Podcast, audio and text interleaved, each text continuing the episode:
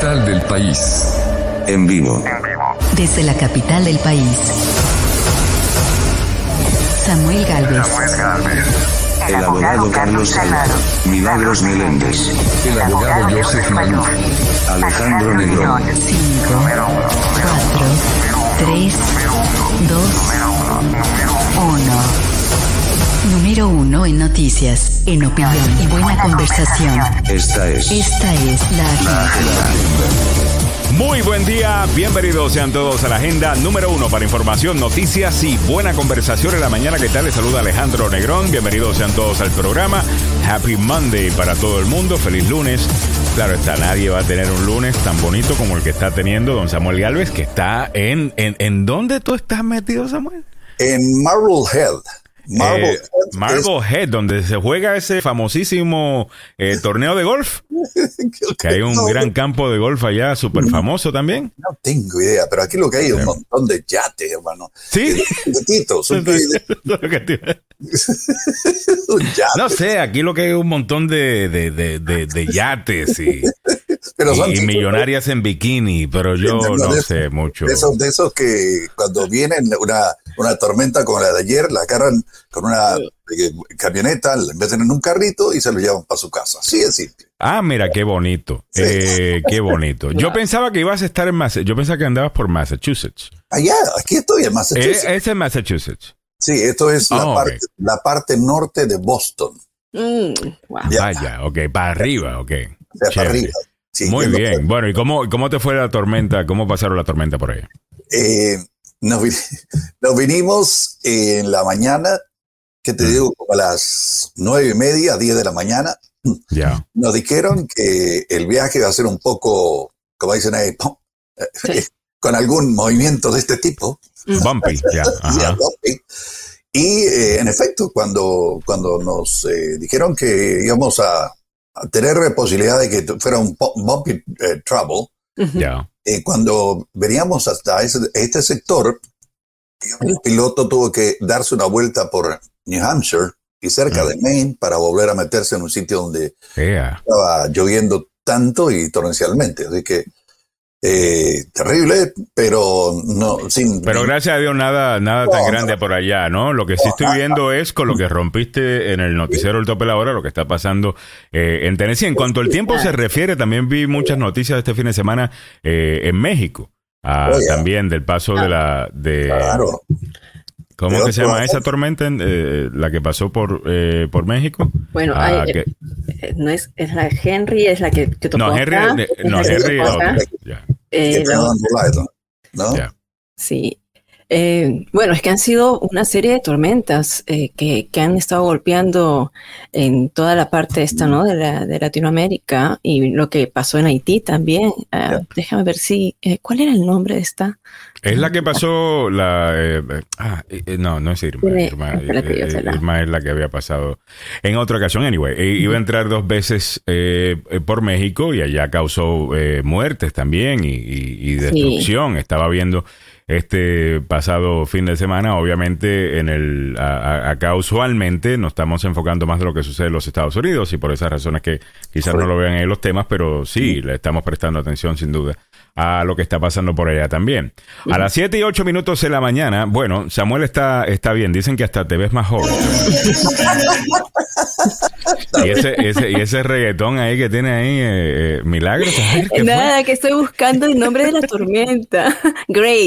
Grace. Grace, Grace, eh, eh. Miguel Ángel Sosa Claro, eh, nos Grace. dice eh, Grace, muchas muchas gracias Miguel Ángel, Eh, saludos y dice la tormenta Milagros, Eh, esa esa pasó el viernes, Ese sí. Eh, esa pasó el viernes. No, oye, Ah, pero sí, esto de los, los cambios climáticos, el cambio climático, ¿no? Y que provoca todos estos cambios, aunque se saben que ya estas Mm. tormentas eh, son, en, en esta época, es época de huracanes, época de tormentas así fuertes, pero, pero eh, están tocando en sitios donde no se esperaban, en algunos lugares. Donde no, e- no es... Están sucediendo con más frecuencia. Sí, eh, están sucediendo con más frecuencia y son más fuertes. Y la data está más que clara.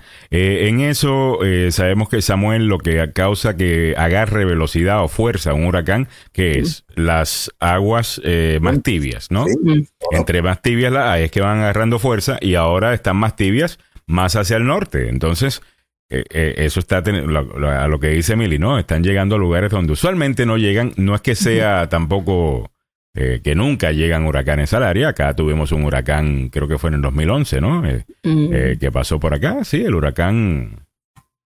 no sé, eh, han habido como lluvias torrenciales, el Rita. No, pero hubo, hubo, este. hubo un huracán acá. El- ¿No era el- Rita? No sé si era Rita. Rita que, que dejó, que me acuerdo que Alexandria, eso quedó inundado, la gente tenía que estar en canoa en esta bajadita en el, en el Old Town de Alexandria. Era, sí, No me río porque Nancy Nancy dice, uy, si ella no pierde el tiempo, arrasa con todos.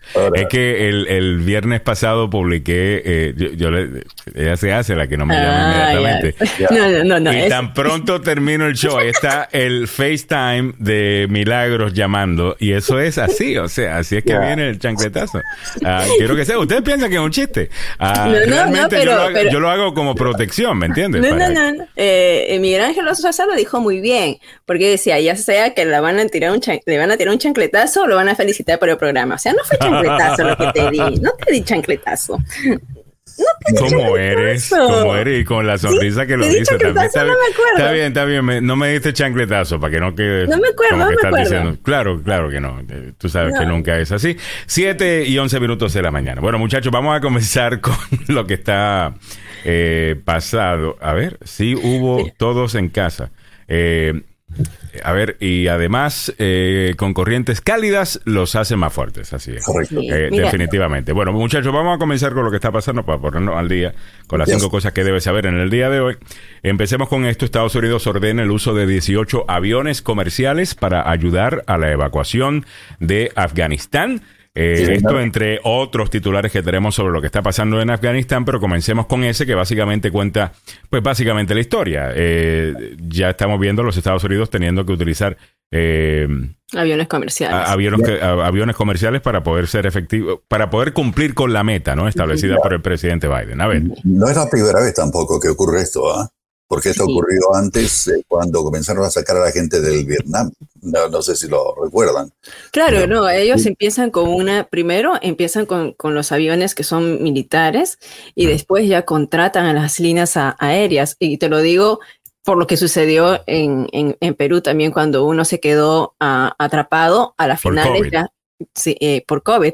Mm. Yo me salí en el último avión que era de militar prácticamente, pero después comenzaron a contratar líneas aéreas ah, para poder seguir sacando a la gente. Y esto es lo que ha pasado en este fin de semana, ¿no? Lo más, mm, a- ayer el, el presidente, bueno, el gobierno de Biden anunció, el secretario de Defensa Joe Austin dijo que eh, estaría ordenando la activación de un programa que utilizará los 18 aviones comerciales para ayudar a esta evacuación militar de ciudadanos estadounidenses y refugiados de Afganistán. En información se conoció este domingo en un comunicado del Pentágono. O sea, ¿por qué? De hecho es importante porque eh, prevé destinar o sea, tres aviones, unos que son de American Airlines, Atlas, Atlas Air and Delta Airlines y hay Omni Air, yo no conocía ese dos de Hawaiian Airlines y cuatro de United States. Esto se activará, ¿no? La, o sea, activará la flota de, de reserva ah, que, que tienen. Esto Y, que estamos viendo acá es de Afganistán.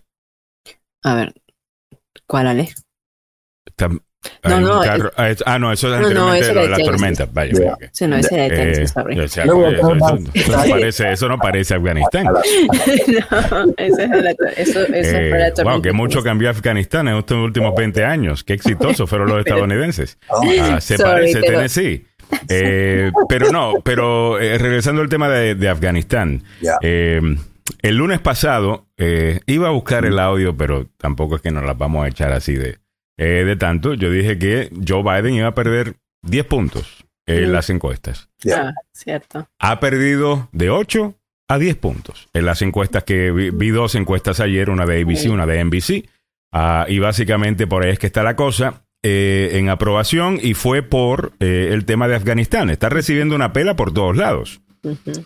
El presidente Biden está recibiendo una pela por la izquierda y está recibiendo una por la derecha. Por la izquierda lo están atacando porque supuestamente se ha mostrado frío ante lo que con lo que van a tener que lidiar todas estas mujeres en Afganistán ahora, o lo que se, uno asume, ¿no? Tendrían que lidiar con el talibán eh, de vuelta en poder.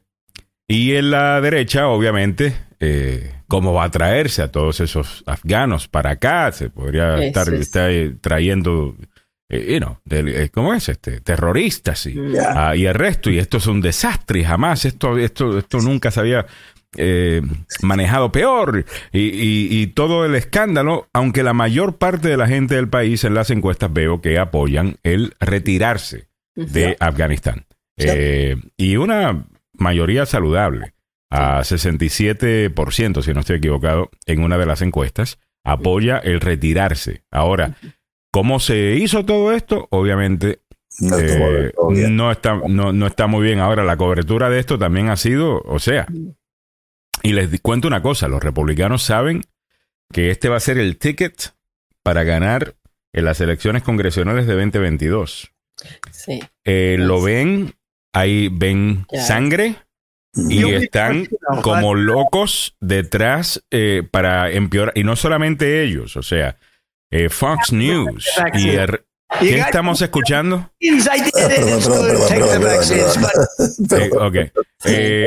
Fox News eh, y un sinnúmero de, de otros eh, medios también. El ataque es, o sea, diario, con, Sí. también con caricaturas y, Yeah. y este tipo, de, o sea, diario, creando una narrativa. O sea, es un esfuerzo impresionante eh, el que estoy, el, el que estoy viendo. Y si Biden no está listo para esta pelea, eh, posiblemente podría rendir eh, su, su, su presidencia eh, si, Sí. no, si, si no tiene un éxito y pronto. ¿Ok? Eh, y de nuevo les digo que esto, el punto de esto no es si es, es popular o no es popular, no solamente hablar de política. Un presidente, si no es popular, si no tiene cierto nivel de aprobación, no puede gobernar. No. ¿ok? No puede gobernar, no puede hacer absolutamente nada. En gran parte, la razón de que Donald Trump anunciaba cada rato la semana de infraestructura y la semana de esto y la semana del otro no se daba es porque no era popular. Era popular yo, yo sé que los de la base del dice, "Eh, nosotros lo amamos. Ustedes no son el centro del universo. O sea, ustedes lo amaban, sí, pero la mayor parte del país no. Y nunca logró tener gran apoyo Sí. eh, fuera, fuera de su base. Así que eh, veremos a ver qué pasa. Pero mira, aquí está en juego la reforma migratoria, aquí está en juego un montón Hay de cosas. Hay, Hay mucho. mucho. Hay mucho, porque en medio de todo esto, bueno, el resurgimiento de la, de, del COVID, eh, los casos que se están desbordando, y ya van a ver ustedes en el reporte, como el número promedio de contagios al día se ha elevado a, ciento, a más de 150 mil. Un número que no se veía, Samuel. pues. ¿Qué está pasando con tu computadora? I don't know, eh. Y encima, y encima de eso es Trump el que sale hablando. Que lo, abu- que lo tengo, lo tengo, lo tenemos también en el top 5 de las cosas del día de hoy, porque lo abuchearon este pasado fin de semana. Cuando recomendó a la gente que utilizara eh, La eh, vacuna. la- la vacuna. Exactamente. Ok. A mí lo felicito por eso. Por lo menos está haciendo eso. O sea, eso eh, eh, es lo mínimo Yeah. que podríamos esperar de alguien, pero lo está haciendo. Eso te lo comentamos en, en breve. Algo más sobre Afganistán antes de irnos a, a, lo- a los otros temas. Eh, tenemos también otros titulares, Mili, de gente que ha muerto eh, también.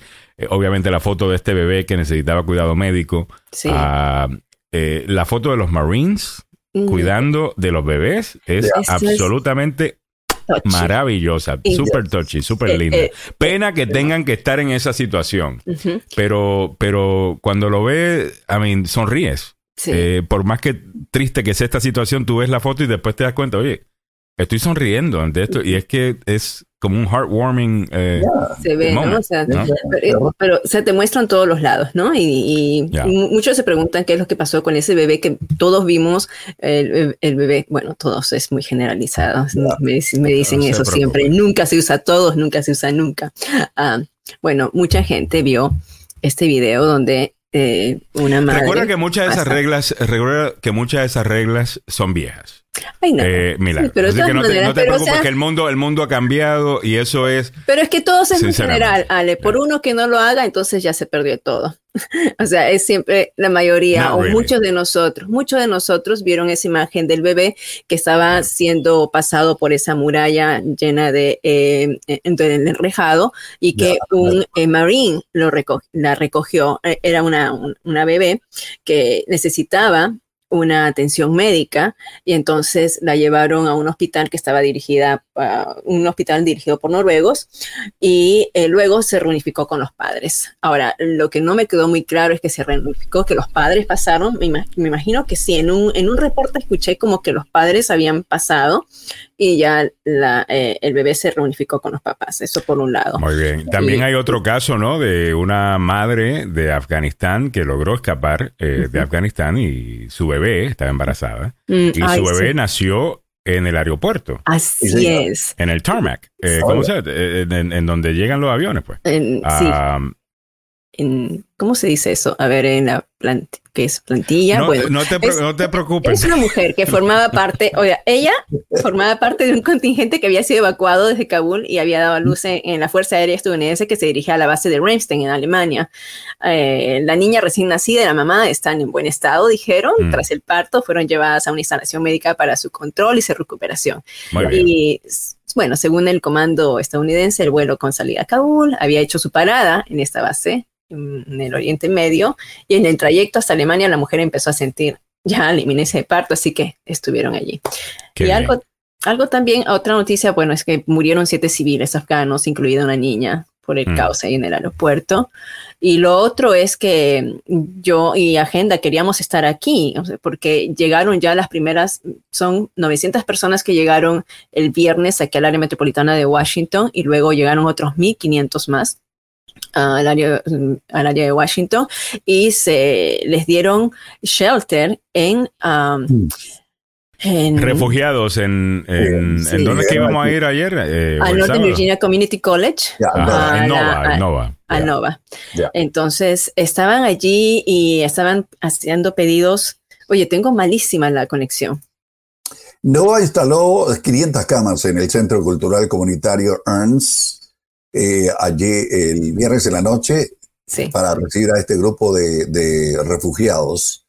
Las familias recogieron sus pocas pertenencias, abordaron autobuses con destino a otros lugares en el resto del país porque no se van a quedar aquí. Eh, Este fue el primer grupo que llegó en, eh, en Arundel, así que eh, se supone que van a llegar muchos más y van a hacer lo mismo a ciertos lugares en el Fuerte Lee, van a también a, a recibir a refugiados y de ahí los van a dispersar a través de todo el país. Muchos de ellos es probable, no es seguro, aquí yo estoy especulando, que podrían irse a Michigan, donde hay una gran población de gente del Medio Oriente, de todas partes. Mm. Así que eh, es muy probable. Claro está, uno, uno usualmente va donde, donde uno tiene familia, donde hay algo de Correcto. tu comunidad, ¿no? Es Exactamente, exactamente. Y eh, es allí donde probablemente... como van un imán, es como un imán, claro. Exacto. ahí Eh, es, es como el efecto ese de, de- de imán. Ah, y uno se pregunta, ¿por qué razón es que la gente empieza a ir a un lugar versus a, a, Claro. a, a- a otro? Usualmente tiene que ver con lo económico, ¿no? Trabajos y, y, y el resto. Otras veces no. Eh, son las conexiones familiares. Estaba escuchando a Ben Sass, este senador republicano que eh, realmente lo considero un tipo que me encanta y me encantaba como pensaba y el resto, pero una cosa es como piensa y aparentemente otra es como actúa. Ah, y era muy bueno diciendo cosas y, y- y me gustaba. Dice, "Oye, este es un tipo que utiliza su mente. O sea, Ajá. que no está casado con el Partido Republicano, sino que, y no, yo voy a decir lo que... Pero después vota y, y votaba eh, casi 100% con Trump. Eh, y, y cuando se metía en problemas y estaba corriendo una primaria y necesitaba a los trompistas, ahí empezó a, a cambiar un poquito el son, ¿me entiendes? Entonces desde ahí como que le tengo maña, pero sí hizo un comentario ayer en uno de los programas de domingo, creo que fue con Chris Wallace, en Fox News Sunday, en el que dice, mire, si usted puso su vida en peligro para pelear junto con uno de los nuestros, de nuestros soldados, ya. Usted es bienvenido en mi barrio, dice. Eh, cuando la pregunta, cuando le hace la pregunta a Chris Wallace sobre la división que existe actualmente dentro del Partido Republicano, sobre qué hacer con estos refugiados y con estos eh, traductores y otro personal que nos ayudó en Afganistán, si dejarlos allá o dejarlos entrar. Y obviamente tú tienes al panita tuyo, eh, Samuel, este, ¿cómo se llama? El, el, que, que, es, eh, que es judío, él, él es hijo de, de, judíos. Sí. Pero parece que se le ha olvidado no, no, lo que es ser un refugiado. ¿Cómo que se llama? Jason, no Jason Miller. ¿Es Jason Miller? es Miller el apellido. Es Miller el apellido. El apellido, sí, Miller que fue pues, el, asesor de, inmigración de... El principal eh, enemigo de la reforma migratoria dentro de la administración eh, Trump, la persona que cuando Trump le había dicho a los senadores y representantes en la Casa Blanca, mire, tráiganme una reforma, yo agarro el cantazo, negocien y yo la firmo, yo agarro el cantazo. Y yo dije, bueno, ahí está, por fin, el, momento. Ah, y de repente en menos de 24 horas cambió completamente porque se le había metido esto en la oficina de decirle, no, la gente te va a odiar, te va a perder tu gente. Este tipo tiene una actitud antimigrante increíble. Bueno, este muchacho ha estado, ha sido muy vocal en, los últimos, en las últimas horas, específicamente en Fox News. Steve Miller, ¿no? Eh, Steve, Steven Miller, correcto. Eh, diciendo que nosotros no le hemos prometido a nadie que vengan, eh, nosotros no le hemos prometido a nadie que se podían quedar acá o venirse para acá en caso que las cosas no funcionaran allá, que si esto, que si lo otro. Mm. Y alguna gente está con eso. y dicen, bueno, esto es precisamente lo que a ellos les gusta, ¿no? El tema antimigrante, el tema los de afuera te van a hacer yo no sé qué. Ah, y por ahí va la cosa. Uh, deja ver si ya Millie ha arreglado su conexión. Bueno, acabo de conectarse y todavía no la, no la tengo, eh, pero en breve vamos a tener a Millie por ahí. A las 7.26, en unos minutos, el, estaremos con el tema de COVID de, de lleno. All right. Continuando con el programa rapidito, la FDA aprobaría la vacuna Pfizer hoy lunes. Eh, o sea, oficialmente, porque está aprobada, como sabe Samuel, bajo emergencia, ¿no? Emergencia. Y esa es supuestamente la razón que da mucha gente por la cual no se pone la vacuna. Dice, esto ni siquiera está formalmente aprobado por la FDA. Y es posible que Pfizer sea aprobada en el día de hoy. A ver, ¿qué sabemos de eso, Samuel? Básicamente eh, va a ser, van a ser los CDC después de recibir toda la, información y los datos relacionados con las pruebas, eh, las pruebas de, ¿qué te digo?, de laboratorio, las pruebas clínicas. Eh, van a estudiar todo esto, van a sacar cifras y van a decir, ¿sabe qué? A partir de ahora, esta vacuna está oficialmente aprobada. No es de emergencia, oficialmente aprobada a pesar de que hay algunos que dicen la aprobaron con un, ¿qué te digo?, con un fusil en la cabeza, están tratando de apurar todo esto.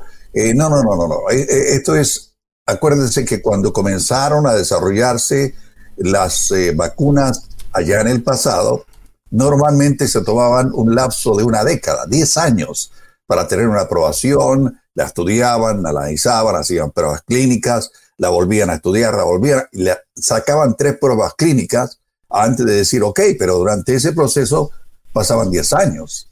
Ahora con la modernidad es obvio que estamos mucho más apurados en hacer todo esto, estamos en medio de una pandemia, y por supuesto, esto podría oficializarse a partir del día de hoy, Alejandro. Y también eh, recuerden que en gran parte el ah. tiempo se cortó porque había más recursos dedicados a el desarrollo de esta, de esta vacuna. No tomó tanto tiempo por esa razón también. Además, la vacuna, eh, usted puede pensar que el COVID-19 es nuevo, pero el COVID-19, el COVID no es nuevo. Y el COVID se viene investigando hace rato. Esta, esta COVID-19 eh, fue que agarró al mundo con los pantalones abajo, como diría Samuel Villalves.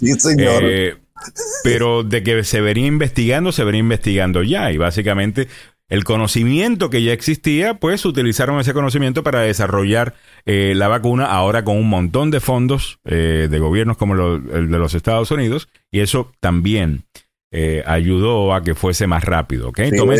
se lo digo porque alguna gente, ese es su principal eh, preocupación. Esto se hizo demasiado rápido, como yo sé lo que me están eh, poniendo. Sabemos lo que le están poniendo. Le están poniendo algo que, envía unos mensajes eh, del virus en su cuerpo para que su cuerpo reaccione a eso sin... las vacunas, ¿no? sin inyectarle, sin inyectarle el virus. Eh, ¿Ves? Sin inyectarle el virus. 7.29 minutos en la mañana. Hemos hablado con expertos sobre esto. Ah, incluso todos los miércoles tenemos uno acá eh, en el show, que es el doctor Fabián Sandoval, que en breve estará presentando el segmento de COVID-19. Ah, Mili está haciendo un reboot y en cualquier momento ah, eh, se estará conectando con nosotros. Entre otras cosas, en la mañana de hoy eh, vamos con las catástrofes. Henry golpea en Rhode Island. Eh, inundaciones dejan 21 muertos en Tennessee. Ah, creo que en el Facebook Live esa información está corta, disculpen, se me quedó la palabra fuera Tennessee. Eh, son 22 ahora las personas fallecidas. Son 22. Cuéntame qué está pasando ahí, Samuel. Exactamente. fue el desastre más grande que ha tenido el Estado en los últimos 30 años. Son 17 pulgadas, 43 centímetros de lluvia que cayeron de un solo trancazo. Esto, eh, el condado más afectado fue el condado Humphreys. Eh, en el, sábado se rompió el récord de lluvia en un solo día, según el servicio meteorológico, porque Tennessee, eh, si pasa más allá de 3 pulgadas, ya es algo preocupante. El gobernador Bill Lee recorrió el área, se detuvo en, la calle principal de este, de este eh, condado, es eh, Main Street en Waterborough, donde algunas casas fueron prácticamente arrasadas de su cimiento de la base. Ya. Y lo que estaba haciendo la gente es tratar de recuperar algunas de las cosas. Esto, eh, imagínate que uno de estos riachuelos chiquititos, de eso, que están secos, de repente se convierte en un torrente gigantesco Obviamente se, se, salió todo esto de cauce, causó una cantidad de enorme. No sé si viste la foto de vehículos, parados. Estoy viendo varias fotos, incluso eh, videos. Déjame mostrar acá eh, lo que tengo para que la gente vaya, vaya viendo. Definitivamente que impresionante. Y además que el relato eh, también de una señora que dice que su casa se salió de los de los cimientos. Y de repente se tienen que escapar por la ventana, Samuel. Oh, mientras la casa está ahí flotando. Eh, o sea, esto estilo, obviamente, una película de, terror. Uh, una de estas películas que son muy populares, ¿no? De que el mundo se va a acabar y de repente ves todo tipo de cosas raras. Ah, pero solamente vamos a ver este, un poquito de este video Quiero que me va a salir un anuncio primero. Disculpen. of course. Eh, este, este segmento traído a ti gracias a este don eh, que está recibiendo comida en este momento. Uh, en breve el video. Eh, en solamente segundos, disculpen. Ah, ok. Eh, ya sabe, la tarjeta de City ahí está para usted. Yeah. Ok, vamos a ver. Talking about the deadly flooding that has already claimed the lives of 21 people there. We just heard there from Governor Lee saying that they are now working on a request uh, for federal emergency assistance. So a lot unfolding there on the ground in Tennessee. So many people impacted by the devastating flood. One of those is Casey Hipshire. She joins me now on the phone. She lost her home in this terrible flooding. Casey, thank you for joining us. How are you doing right now? Holding up, excuse me, holding up the best I can. Mm, Tell me what you've been going through over the last day. Oh, oh sorry. I'm sorry. That's okay.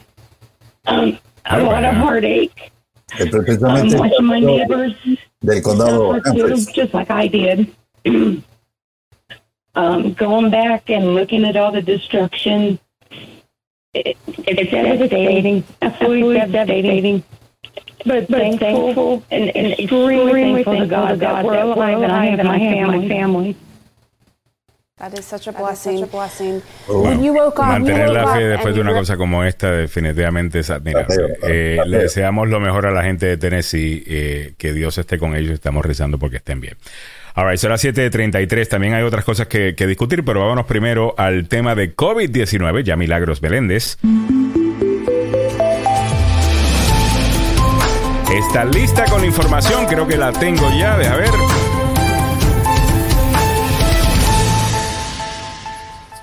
Hasta más clarita te ves ahora.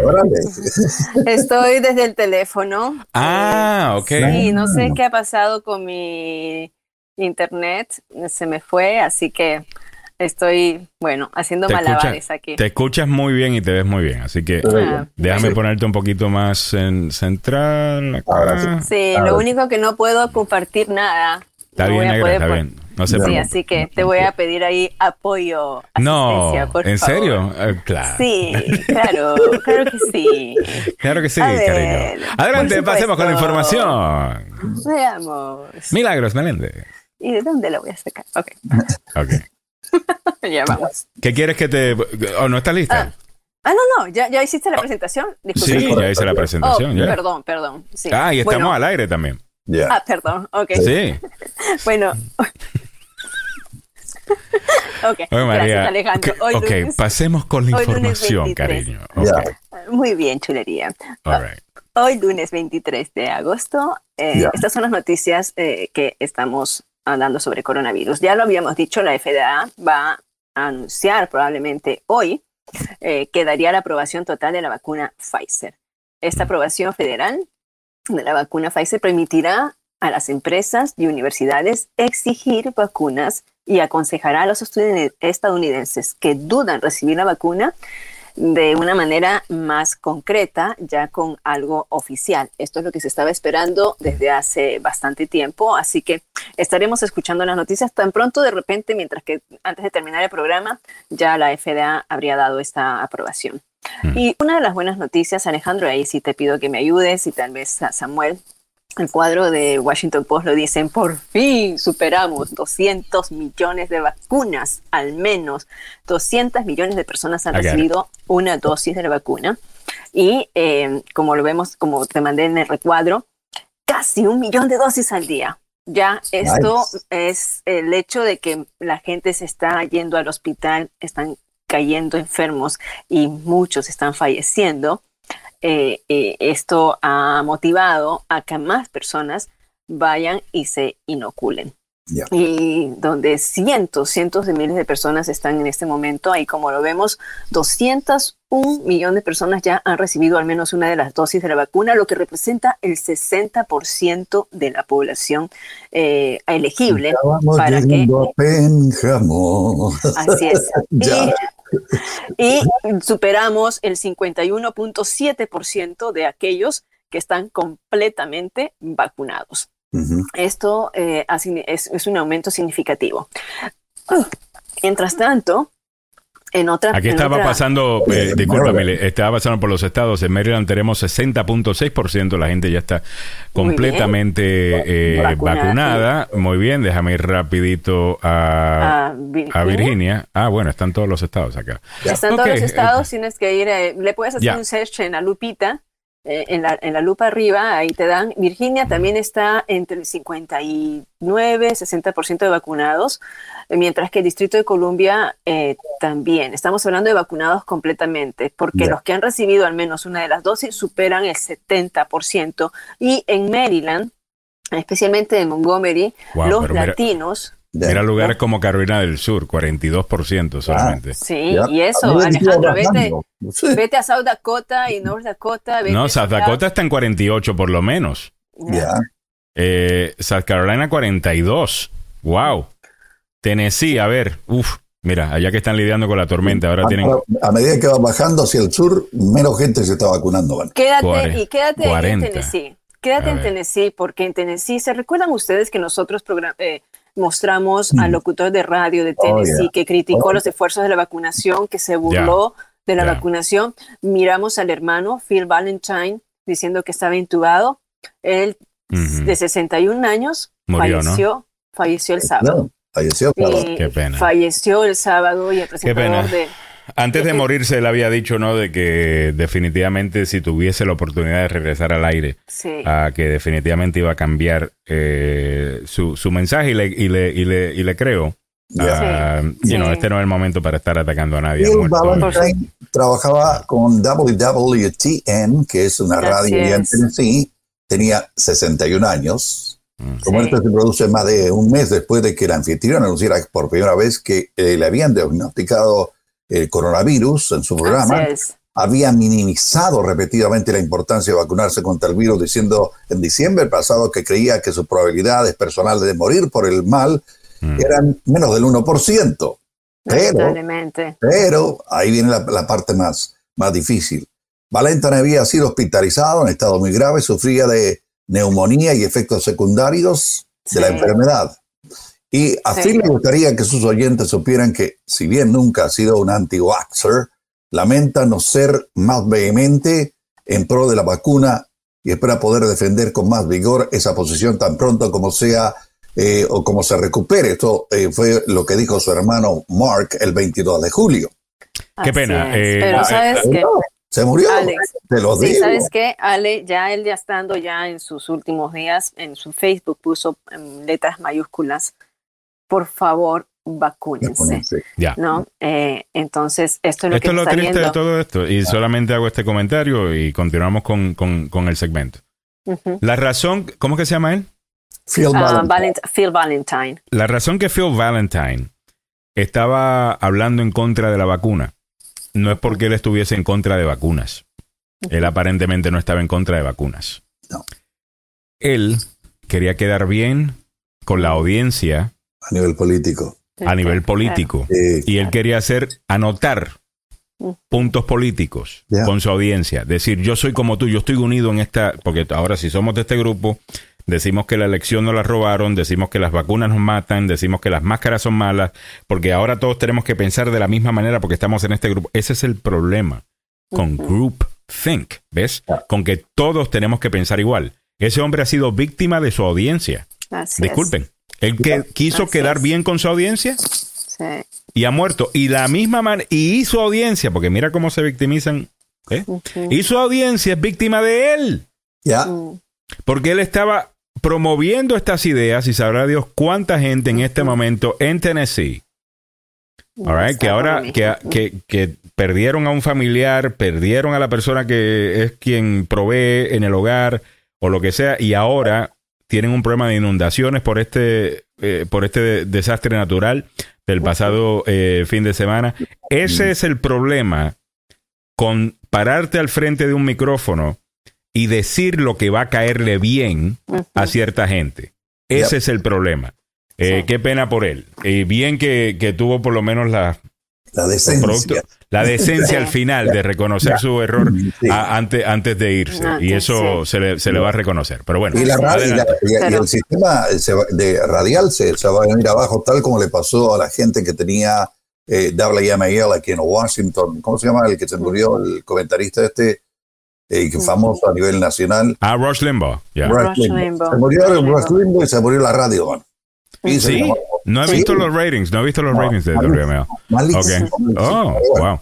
Eh, all right, muy bien. Continuemos. Disculpa, Mili. Eh, ahí tienen a Virginia rapidito a Ya. 56%. Estaba leyendo eh, en Puerto Rico, para todo el, Ah, ruido sí. que están haciendo algunas veces, están llegando a 69%. Sí, eh, estábamos. de, de- de vacunados. Y te cuento que ahí está corriendo la información eh, falsa. O sea, ahora agarrado y me dan Sí. ganas de tirarle con algo cada vez que lo, que, que lo veo. Influencers. Sí. de allá publicando cosas que le llegan a sus DMs de Sí. un supuesto secreto que de este, entonces lo publican. Sí, Co- sí, como que co- sin confirmar quién te está enviando eso, sin confirmar quién, you know, quién se beneficia de esa mala información. Y ahí lo andan haciendo. Estamos Mm. peleando contra eso todavía. Disculpa, Emilia, adelante.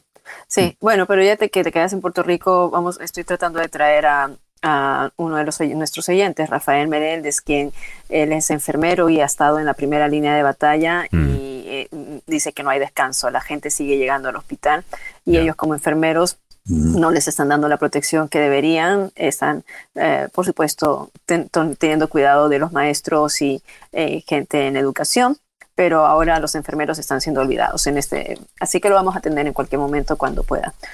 Mientras tanto, dos personas más eh, que son reconocidas aquí eh, a nivel nacional, el reverendo Jesse Jackson y su esposa, eh, estuvieron, estaban hospitalizados después Yep. de dar positivo por el COVID-19. Hoy ya estaba leyendo una actualización de su situación. Su hijo publicó en las redes de que sus papás están respondiendo bien al tratamiento del COVID-19.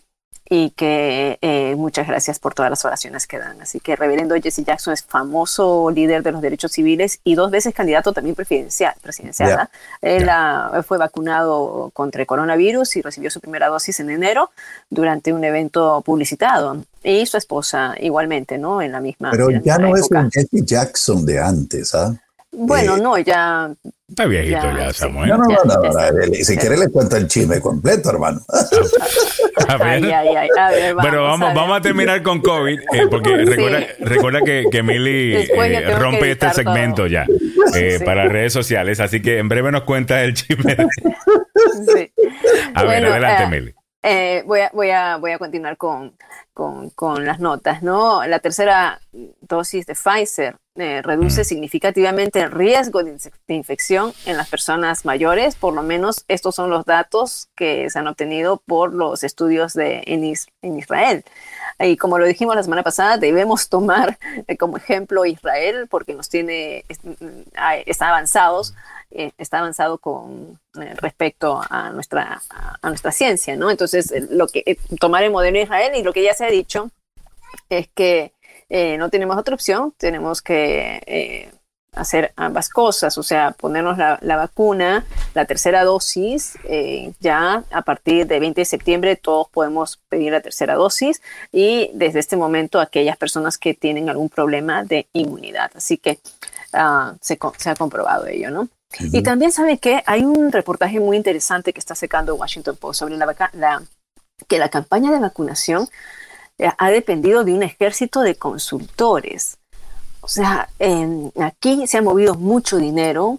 Los contratistas privados les han costado a los contribuyentes millones, al tiempo que están demostrando que no han llegado con resultados con resultados claros. O sea, se contrató a diferentes contratistas para entregarles eh, las, riendas prácticamente de la campaña de vacunación, como por ejemplo a Blue Shield en California ah, y después otros más que están nombrando el periódico y que no llegaron a cubrir las expectativas porque querían enfocarse en las comunidades, sobre todo minoritarias. Y lo que se está mirando en este momento, que en todos los Estados Unidos la comunidad afroamericana y la comunidad latina han quedado rezagados en cuanto a la vacunación en porcentaje, mientras que la población blanca elegible son 60% ya se ha vacunado, solamente el 45% de los residentes afro, o sea, de raza negra eh, y latinos están vacunados a nivel nacional. O sea, hay que seguir haciendo campaña y esto, otra vez, ¿no? Los fondos que se, se derivan a contratistas en lugar de llegar directamente a...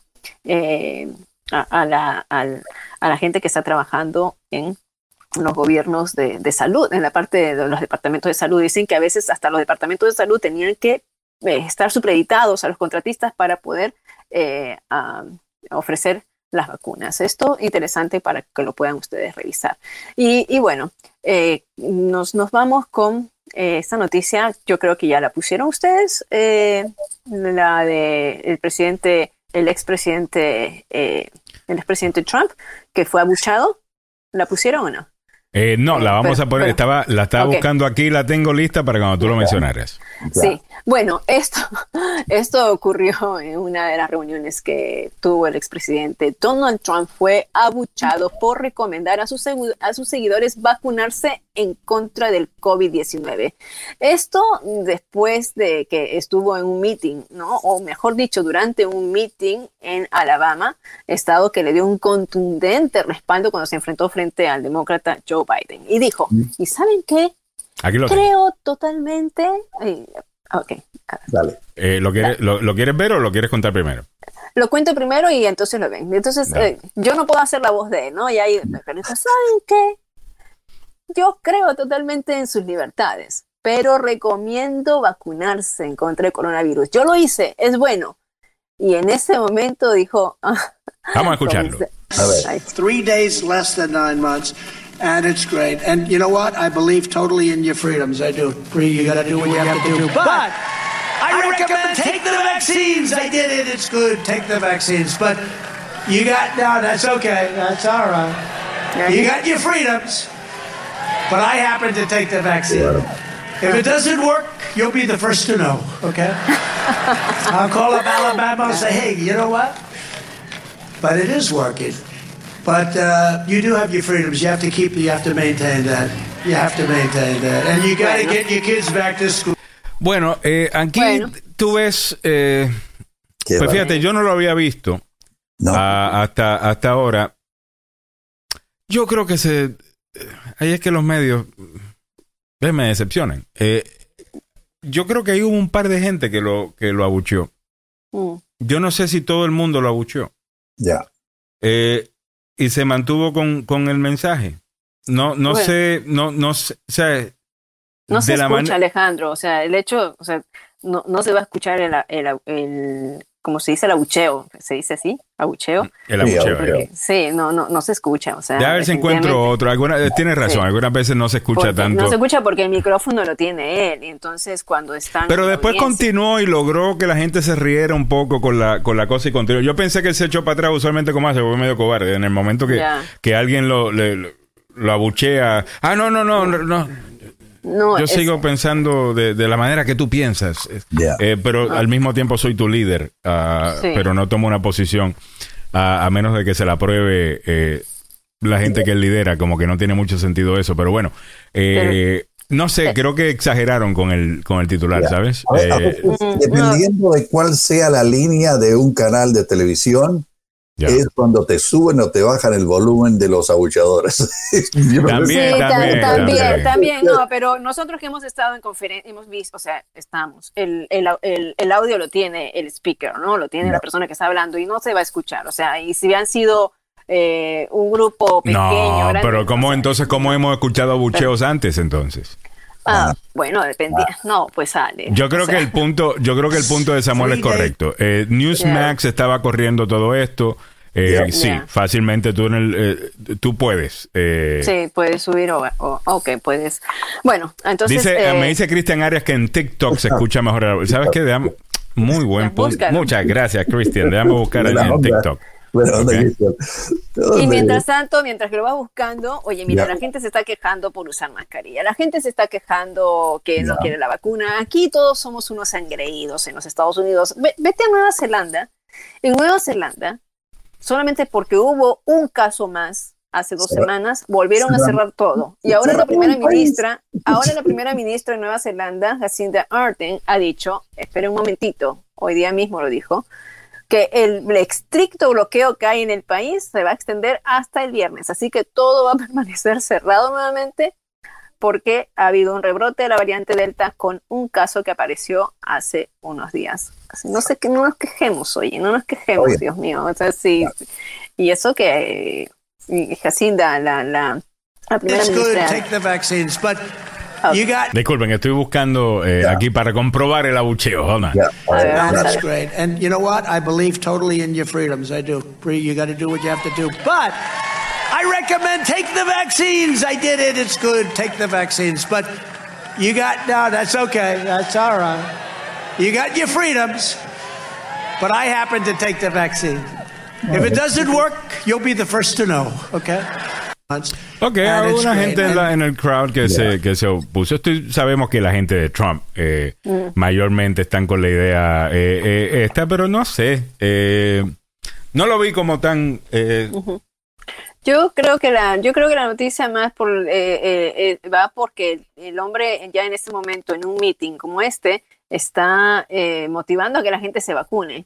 Ya. Porque, eh, bueno, cambiando un poco la, la narrativa y todo ello, eh, el, el Partido Republicano ya se dio cuenta que verdaderamente la gente está muriendo. El 99.6% o 99, sí, 99.6% de los que mueren son gente que no son vacunadas y en algún Right. momento les van a pasar la factura por ello. Entonces tienen que librarse y tienen que eh, prevenir y puede ser un buen punto también de campaña que a la final es, mira, sí, Trump fue el que impulsó la vacuna y luego a las finales para salvar vidas motiva a la gente a vacunar entonces es, está bien. es una Sí, es más, eso es algo casi, eso es casi perfecto, Trump. Voy a Ya. crear primero un problema, después Sí. lo voy a resolver y me das el crédito por haber resuelto el problema, el problema que, yo creé. creé. Y así es. Entonces, eh, yo creo que ya, ya tiene que cambiar esa. eh, Pero, esa- pero si está recomendándole a su gente que se vacune, eh, yo creo que está bien. O sea, démosle por lo menos ese, ese crédito. Hay mil cosas para criticar de, de- de Donald Trump. Si el hombre está, y lo hacemos aquí a diario, si, él- si, si está recomendando a su gente que se vacune, bueno. Bueno, eh, vamos, Es más. chévere. O sea, después lidiamos con él. Todavía hay cosas que hay que lidiar el 6 de enero, el- el- la politiquería con la, con la máscara.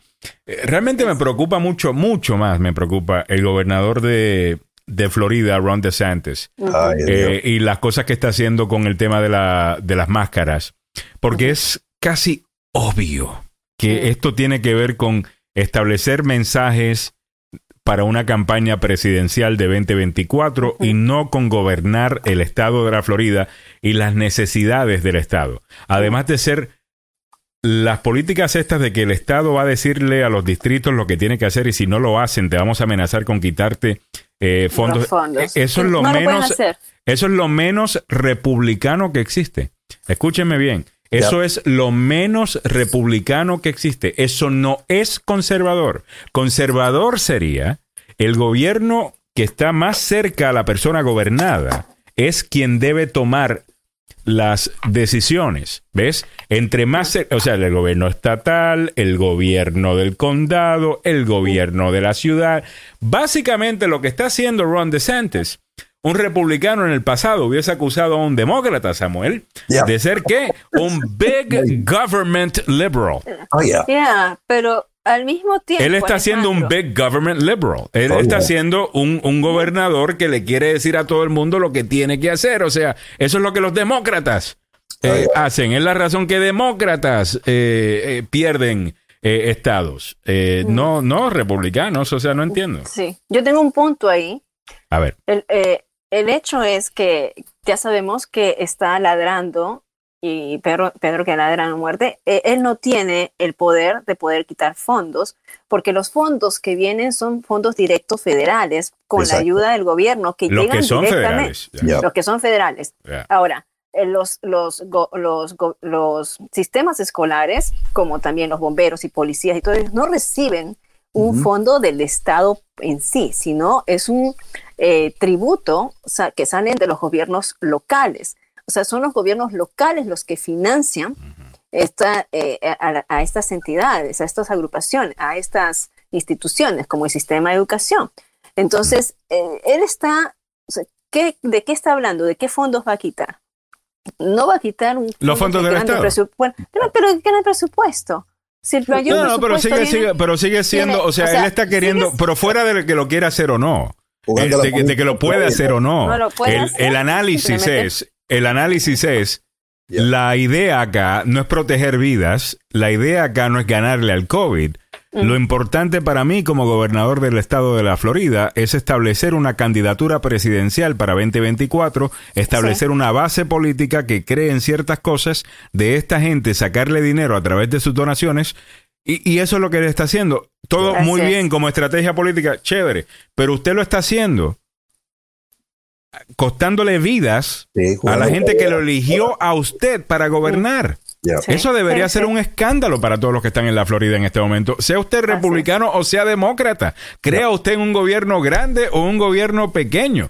El, el punto aquí es que el gobernador de Florida no, no, no está pensando eh, en usted, disculpe. O sea, y yo he sí. dicho en el pasado de que el hombre ha estado correcto en algunas cosas. Ah, lo que está haciendo ahora es un disparate. Eh, eh, en, en- en mi, en mi opinión, ¿no? Totalmente. 757 y obviamente eh, eh, Ah, escuchamos la opinión de quien sea, ¿no? Incluyendo la de Margarita Navarrete, que está por ahí, dice feliz día.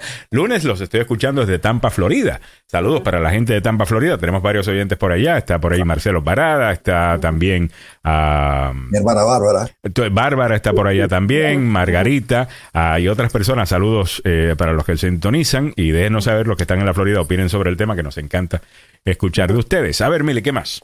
Sí, bueno, antes de cerrar este segmento, eh, y- y, bueno, voy anunciando que quisiera comentar algo sobre las clases que están empezando ahora. Estuve hablando con varios profesores del área metropolitana y cómo se están llevando y cómo van a implementar las clases dentro del COVID. Ah, es un poquito como que, eh, como que da miedo, ¿no? Ya. Para, por este lado. Pero Ya. quiero cerrar el segmento um, de- del COVID-19 con el auspicio del doctor Fabián Sandoval. Este, este segmento es patrocinado por, por él y la Clínica del Centro de Investigación Emerson.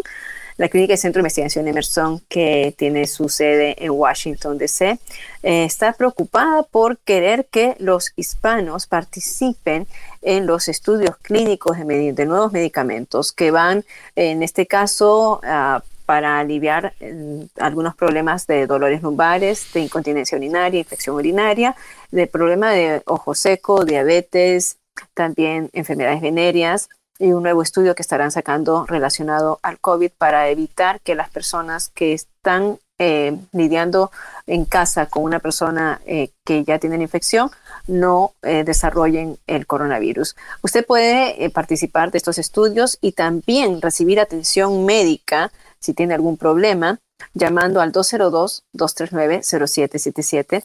202-239-0777. Le recuerdo que el doctor Fabián Sandoval dirige eh, también el programa eh, Tu Salud, Tu Familia por Telemundo y es ganador de dos premios Grammy y está con nosotros todos los miércoles a las 9 de la mañana para responder todas sus preguntas.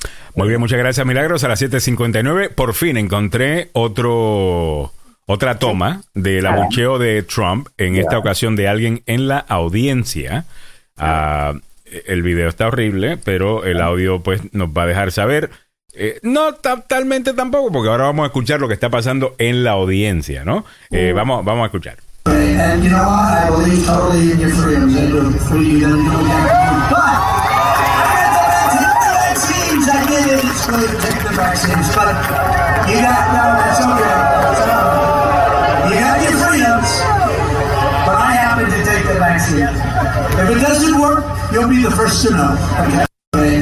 Y ahí se empiezan a reír.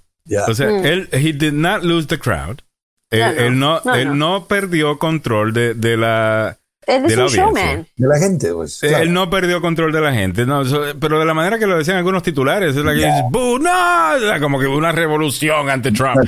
No, el tipo contó un par de chistes y, ya. O sea, pero lo abuchean, o sea, están abuchando a su líder. Están abuchando, o sea, tú vas a... Estaban abuchando lo de las vacunas, ¿me entiendes? Porque obviamente la gente en, en, su lado, pues... Pero, han querido hacer el doctor Fauci, el diablo y el, y, el resto y han politizado el tema. Y él tiene mucho que ver con eso, sin duda. Pero no, no, no estoy diciendo, no lo estoy defendiendo, simplemente digo que e, este es el... Cuando yo escucho a la gente que me dice, no, pero lo que pasa es que eso es fake news, Alejandro. Y después este tipo de cosas se, se, ve, y CNN, y MSNBC, el New York Times, y todo el mundo anda, abucharon a Trump, abucharon a Trump, abucharon a Trump, y la gente ve eso. El argumento de fake news, de repente dice, bueno, a lo mejor algunas cosas sí son fake news. Ya. Y, y, por sí esa... O sea, sí, pero no. Ese, cuatro en una, en una audiencia, sí, pero en un discurso, Milly, come on, en un, en un discurso. En un discurso de un hombre que lo idolatran. No, no, no, chica, como en un discurso la gente abuchea no solamente y aplaude cosas, abuchean sentimientos también. Por ejemplo, por ejemplo, si Trump, y estoy seguro que lo mencionó eh, en su discurso, el tema de Afganistán y a Biden. Mm. Estoy seguro que abuchearon cuando escucharon el nombre de Biden. Ahora, no estaban abucheando a Trump. Estaban abucheando el, hecho de que mencionó a Biden. Ya. ¿Ves? Eh, y de igual manera acá eh, abucharon el hecho que mencionó las vacunas. Correcto. Eh, no, no abucharon realmente a Trump, es lo que estoy diciendo. O sea, es, yo no estoy diciendo que, que, sea una súper exageración. Simplemente que quiero que cuando digamos, o, sea, quiero que cuando los medios digan algo de Trump, que digan la verdad. Que diga exactamente lo que es. están diciendo la verdad. Ustedes están diciendo lo abucharon. lo, que abucharon cuatro pelados. abucharon cuatro pelados y abucharon la vacuna, no a él. No. Ah. No. O sea, no sé. No, sé, como que cuando, cuando hacemos eso, yo creo que le damos argumento a la gente para decir, ah, las noticias la tienen en contra de él, mira cómo lo tratan de hacer ver mal, eh, o lo que sea. Y lo que yo siempre he argumentado ha sido, y el que me diga que estoy defendiendo a Trump, nos vamos a encontrar. ¿Ok? Nos, vamos a fajar. El que me diga que estoy defendiendo a Trump, no, te lo digo desde ahora. ¿Ok? Porque yo vengo cuatro años con esta vaina, eh, con, con, con este tipo. Y yo lo único que te digo es y yo lo único que te digo es que hay suficientes cosas de verdad Ajá. que hace este tipo Pero, para eh, atacar. para tener que inventarnos cosas, es lo que estoy diciendo yo. All right, de las 8 y 3, eh, I mean, está bien. No se estaban inventando No. la buchada, hubo un abucheo, pero no sé, es más complejo. Eh, vámonos con el noticiero, Samuel, Vamos con el noticiero. A las 8 y 3, eh, ya tengo la. Se me olvidó por completo que ya habíamos terminado. Eh, disculpa, Samuel, y, y si quieres decir algo más, vamos a comer. Estoy seguro que vamos a hablar más del tema en la siguiente hora. Sospecho. La, la Y yo voy a tratar de arreglar mi- ¿ah? La página. Eso fue porque se desinfló. ¿Qué pasó? Amidst a fair y legitimate child. El chisme de Samuel. Rayos, cómo le saca los chismes a todo el mundo. Wow. All right, Samuel, vámonos con el noticiero. All right. No lo sabían. ¿eh?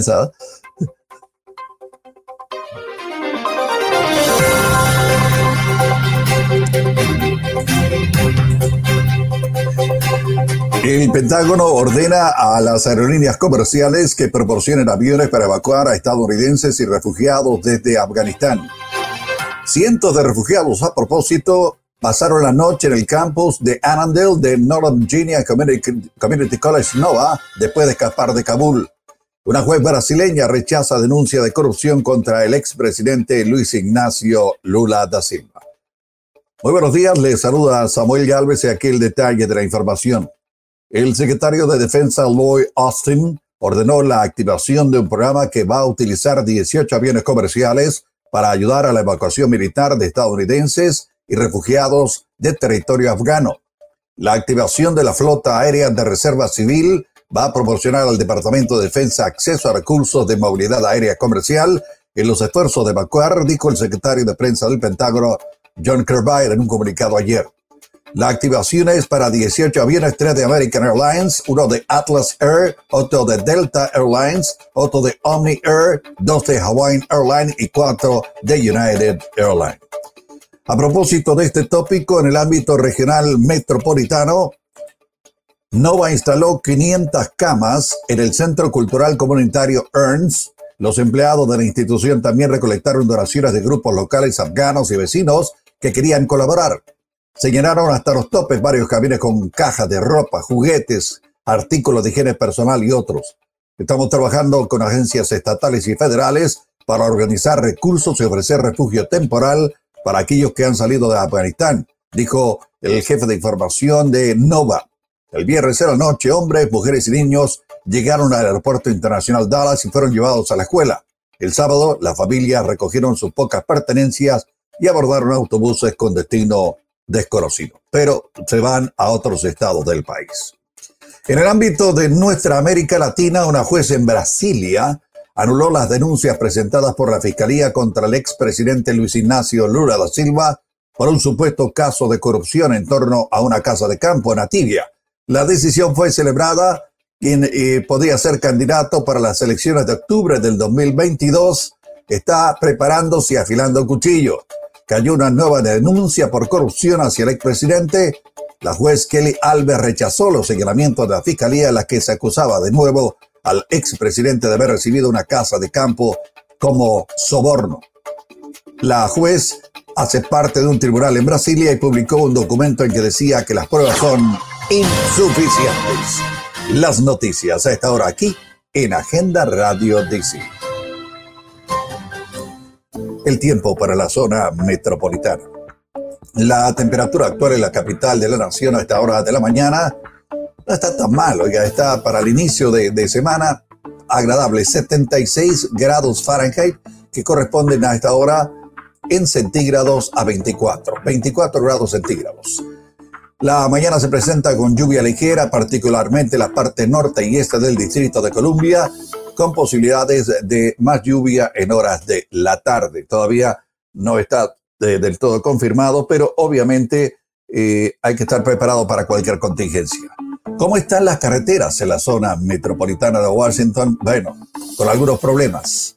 Hay una emergencia estructural en la 395, en el túnel de la calle 3, viajando sur. Esto lo habíamos dicho en la hora anterior, pero no sabíamos de qué se trataba.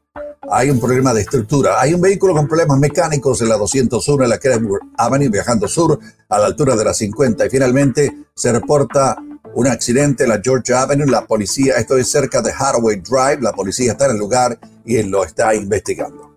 Así están las condiciones de las carreteras en la zona metropolitana de Washington a esta hora de la mañana. Desde la capital del país. En vivo. Desde la capital del país.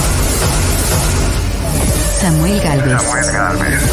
El abogado Carlos Salvador. Milagros Meléndez. El abogado Joseph Maluf.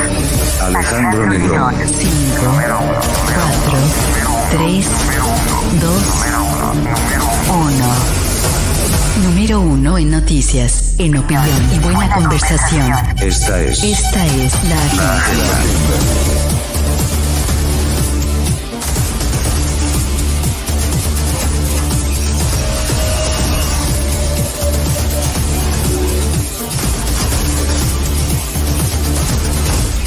Se unen a esta hora el abogado Joseph Maluf y el abogado Carlos Salvado, que ya está con nosotros también. Ah, y Mili anda por ahí también, pero creo que se desconectó. Déjeme poner aquí a todo el mundo. All right. Ahí está. Este, bienvenido, bienvenido, bienvenido. Déjame quitar algunas cositas por acá. ¿Cómo la pasaron este fin de semana? ¿Cómo, cómo, cómo la pasaron, muchachos? ¿Qué hicieron? ¿Me, ¿me pueden escuchar? Yo dormí. Pasamos chévere. Muy bien, dice, trabajar. Eh, dice aquí no has hecho nada más que trabajar y dormir. Eh, hambre y sueño, hambre y sueño es lo que hay. Eh, bueno, vamos a comenzar con lo que está pasando en Afganistán. Abogado, quisiera comenzar con esto. Tenemos dos recientes encuestas. Samuel, te voy a pedir que por favor, tú que eres el hombre que te encanta las encuestas, que las busques por ahí para que nos des los detalles mientras yo la tiro así por encimita, pero tú me das los detalles. Eh, hay dos encuestas que dicen que Biden, lo habíamos dicho el lunes pasado, de que lo más seguro iba a perder. Yo dije 10 puntos, ha perdido de 8 a 10 puntos en algunas encuestas. Mayormente tiene que ver con Afganistán, pero también ahí eh, se refleja también el tema de COVID. Ah, eh, eh, esto también es normal, ¿no? Porque después de un rato, pues, la gente empieza a normalizarse ya, el apoyo empieza a normalizarse. Pero esto me preocupa, abogado, porque hay un montón de cosas que todavía no se han hecho, que no se han terminado, incluyendo la reforma migratoria. Y creo que los republicanos ven la sangre, ven la sangre, huelen la sangre y piensan que pueden acabar con la presidencia de Joe Biden con este escándalo. ¿Qué dice usted? Bueno, eh, analicemos cada uno por separado. Dale. Con relación a Afganistán, creo que el presidente hizo muy bien la semana pasada en hablar y decir que claramente el contrato, y como, como lo dijo McMaster, el contrato que se hizo para salir de Afganistán fue diseñado por Donald Trump y por Mike Pompeo.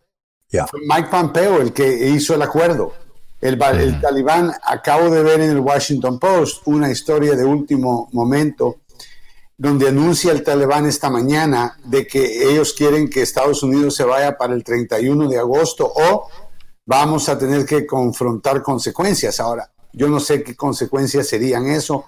Sería tonto del talibán comenzar una guerra y traer a todas las tropas de regreso, pero claramente eh, la situación no se ha terminado. Así que tenemos que ver cómo salimos de esto. Creo que el proceso ha sido terrible. Creo que la información que le dieron a Biden acerca de eh, la, la posibilidad de que el talibán tomara control del país eh, eh, no fue correcta, porque tomaron control del país en 11 días en vez de los meses, a quizá un año que ellos esperaban que el, el ejército iba a poder aguantar. Ah, al mismo tiempo, creo que hay muchos errores que vamos a empezar a escuchar se hicieron, pero el, el final, el veredicto final no va a venir hasta que se termine el proceso. Así que vamos a ver si para el 31 de agosto esto se termina o, o por ahí, por lo menos, con relación a la parte de la infraestructura y las otras cosas que Biden ha hecho, inmigración. Creo que siempre lo van a criticar y este es el papel y el trabajo de los republicanos. No es tratar de mejorar la ley, no es tratar de trabajar con el otro lado, es tratar de bloquear todo lo que hagan los demócratas. Punto y final. Entonces, esto va a ocurrir. ¿Qué va a pasar? Mira, démosle un mes a la situación. Hagámonos la misma pregunta en un mes. ¿Dónde está Biden en los ratings? ¿Dónde está Biden con el resto? Si se recupera de esto bien, Pero se tiene que recuperar, abogado. Se tiene que recuperar y se tiene que recuperar ya. Y para eso va a tener que cambiar un poco de estrategia. Porque lo que están haciendo los republicanos es que le están cayendo con todo. Y lo, y lo ves de que estaban esperando la oportunidad. Porque esto es todo. No solamente los medios, se está hablando de los políticos, lo están queriendo tildar de estar desconectado de la realidad, de que quizás hay un problema con la habilidad cognitiva de él, lo que era una teoría de conspiración de la extrema derecha y los trompistas. Ahora gente más del mainstream lo están soltando para crear la impresión de que este hombre no puede gobernar.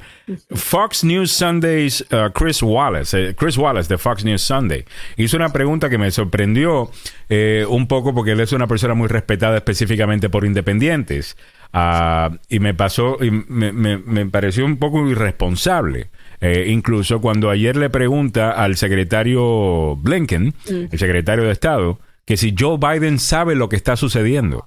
O sea, como si tenemos a un viejo perdido eh, ahí eh, que no sabe lo que está pasando. Me pareció irresponsable la pregunta porque lo que se cree ahora es, se va a aceptar la premisa. ¿Me entiendes? Claro, entiendo, entiendo. Están tratando de crear este nuevo eh, ángulo y van a tratar de pegárselo a Biden de que él está senil no, sabe lo que está haciendo. Así es. Está perdido, desorientado, como que fuera un viejito. Ahora, la realidad es que Joe Biden una y tras otra vez nos demuestra lo contrario.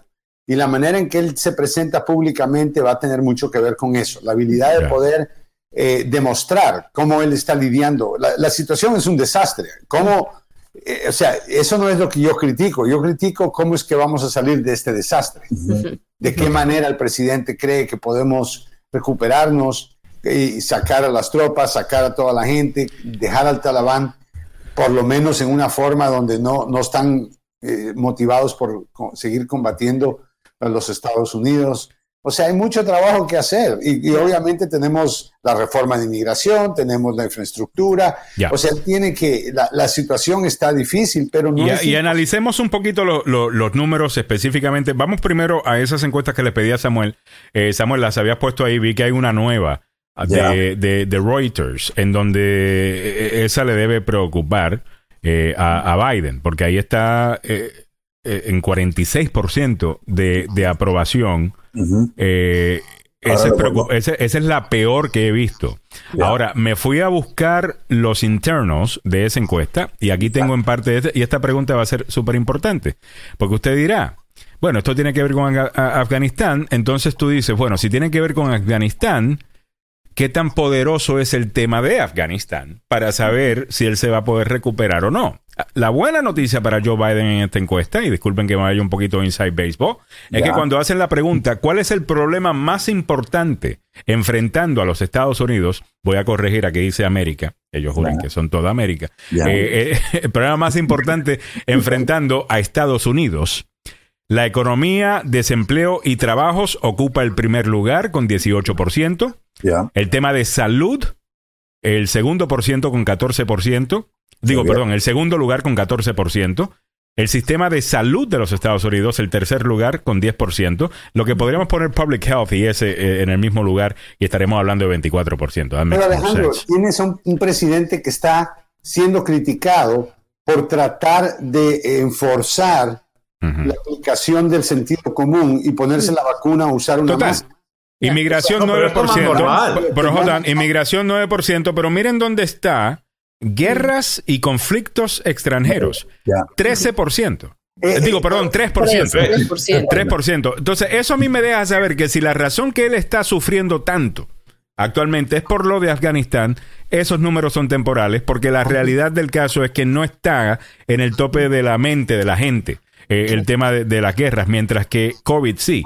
Ahora, según los, las encuestas que estamos viendo, abogado, aparentemente eh, Biden está recibiendo algo de culpa, específicamente de independientes del manejo de COVID y el hecho de que todavía los casos se están volviendo y estamos viendo que básicamente el mapa del país está eh, rojo chillón. La única manera que Biden podría hacer algo Mm. es eh, esencialmente eh, hablando, porque no tienen la autoridad eh, o la, el poder de, crear un mandato nacional sobre la vacuna, como lo hicieron con la viruela, como lo hicieron con otras infecciones y como ahora las escuelas, obviamente todo el mundo sabe, requieren que los niños tengan vacunas. Eh, y entonces, eh, no sé, lo podemos criticar por no haber sido más agresivo, pero al mismo tiempo lo critican. Pero pues, no piensa que eso va a cambiar después de hoy día, si Pfizer, si le consiguen, Yep. Puede uh, ser. le aprueban la vacuna. Espero que cambie, pero él no tiene la autoridad de ordenar un mandato de, nacional.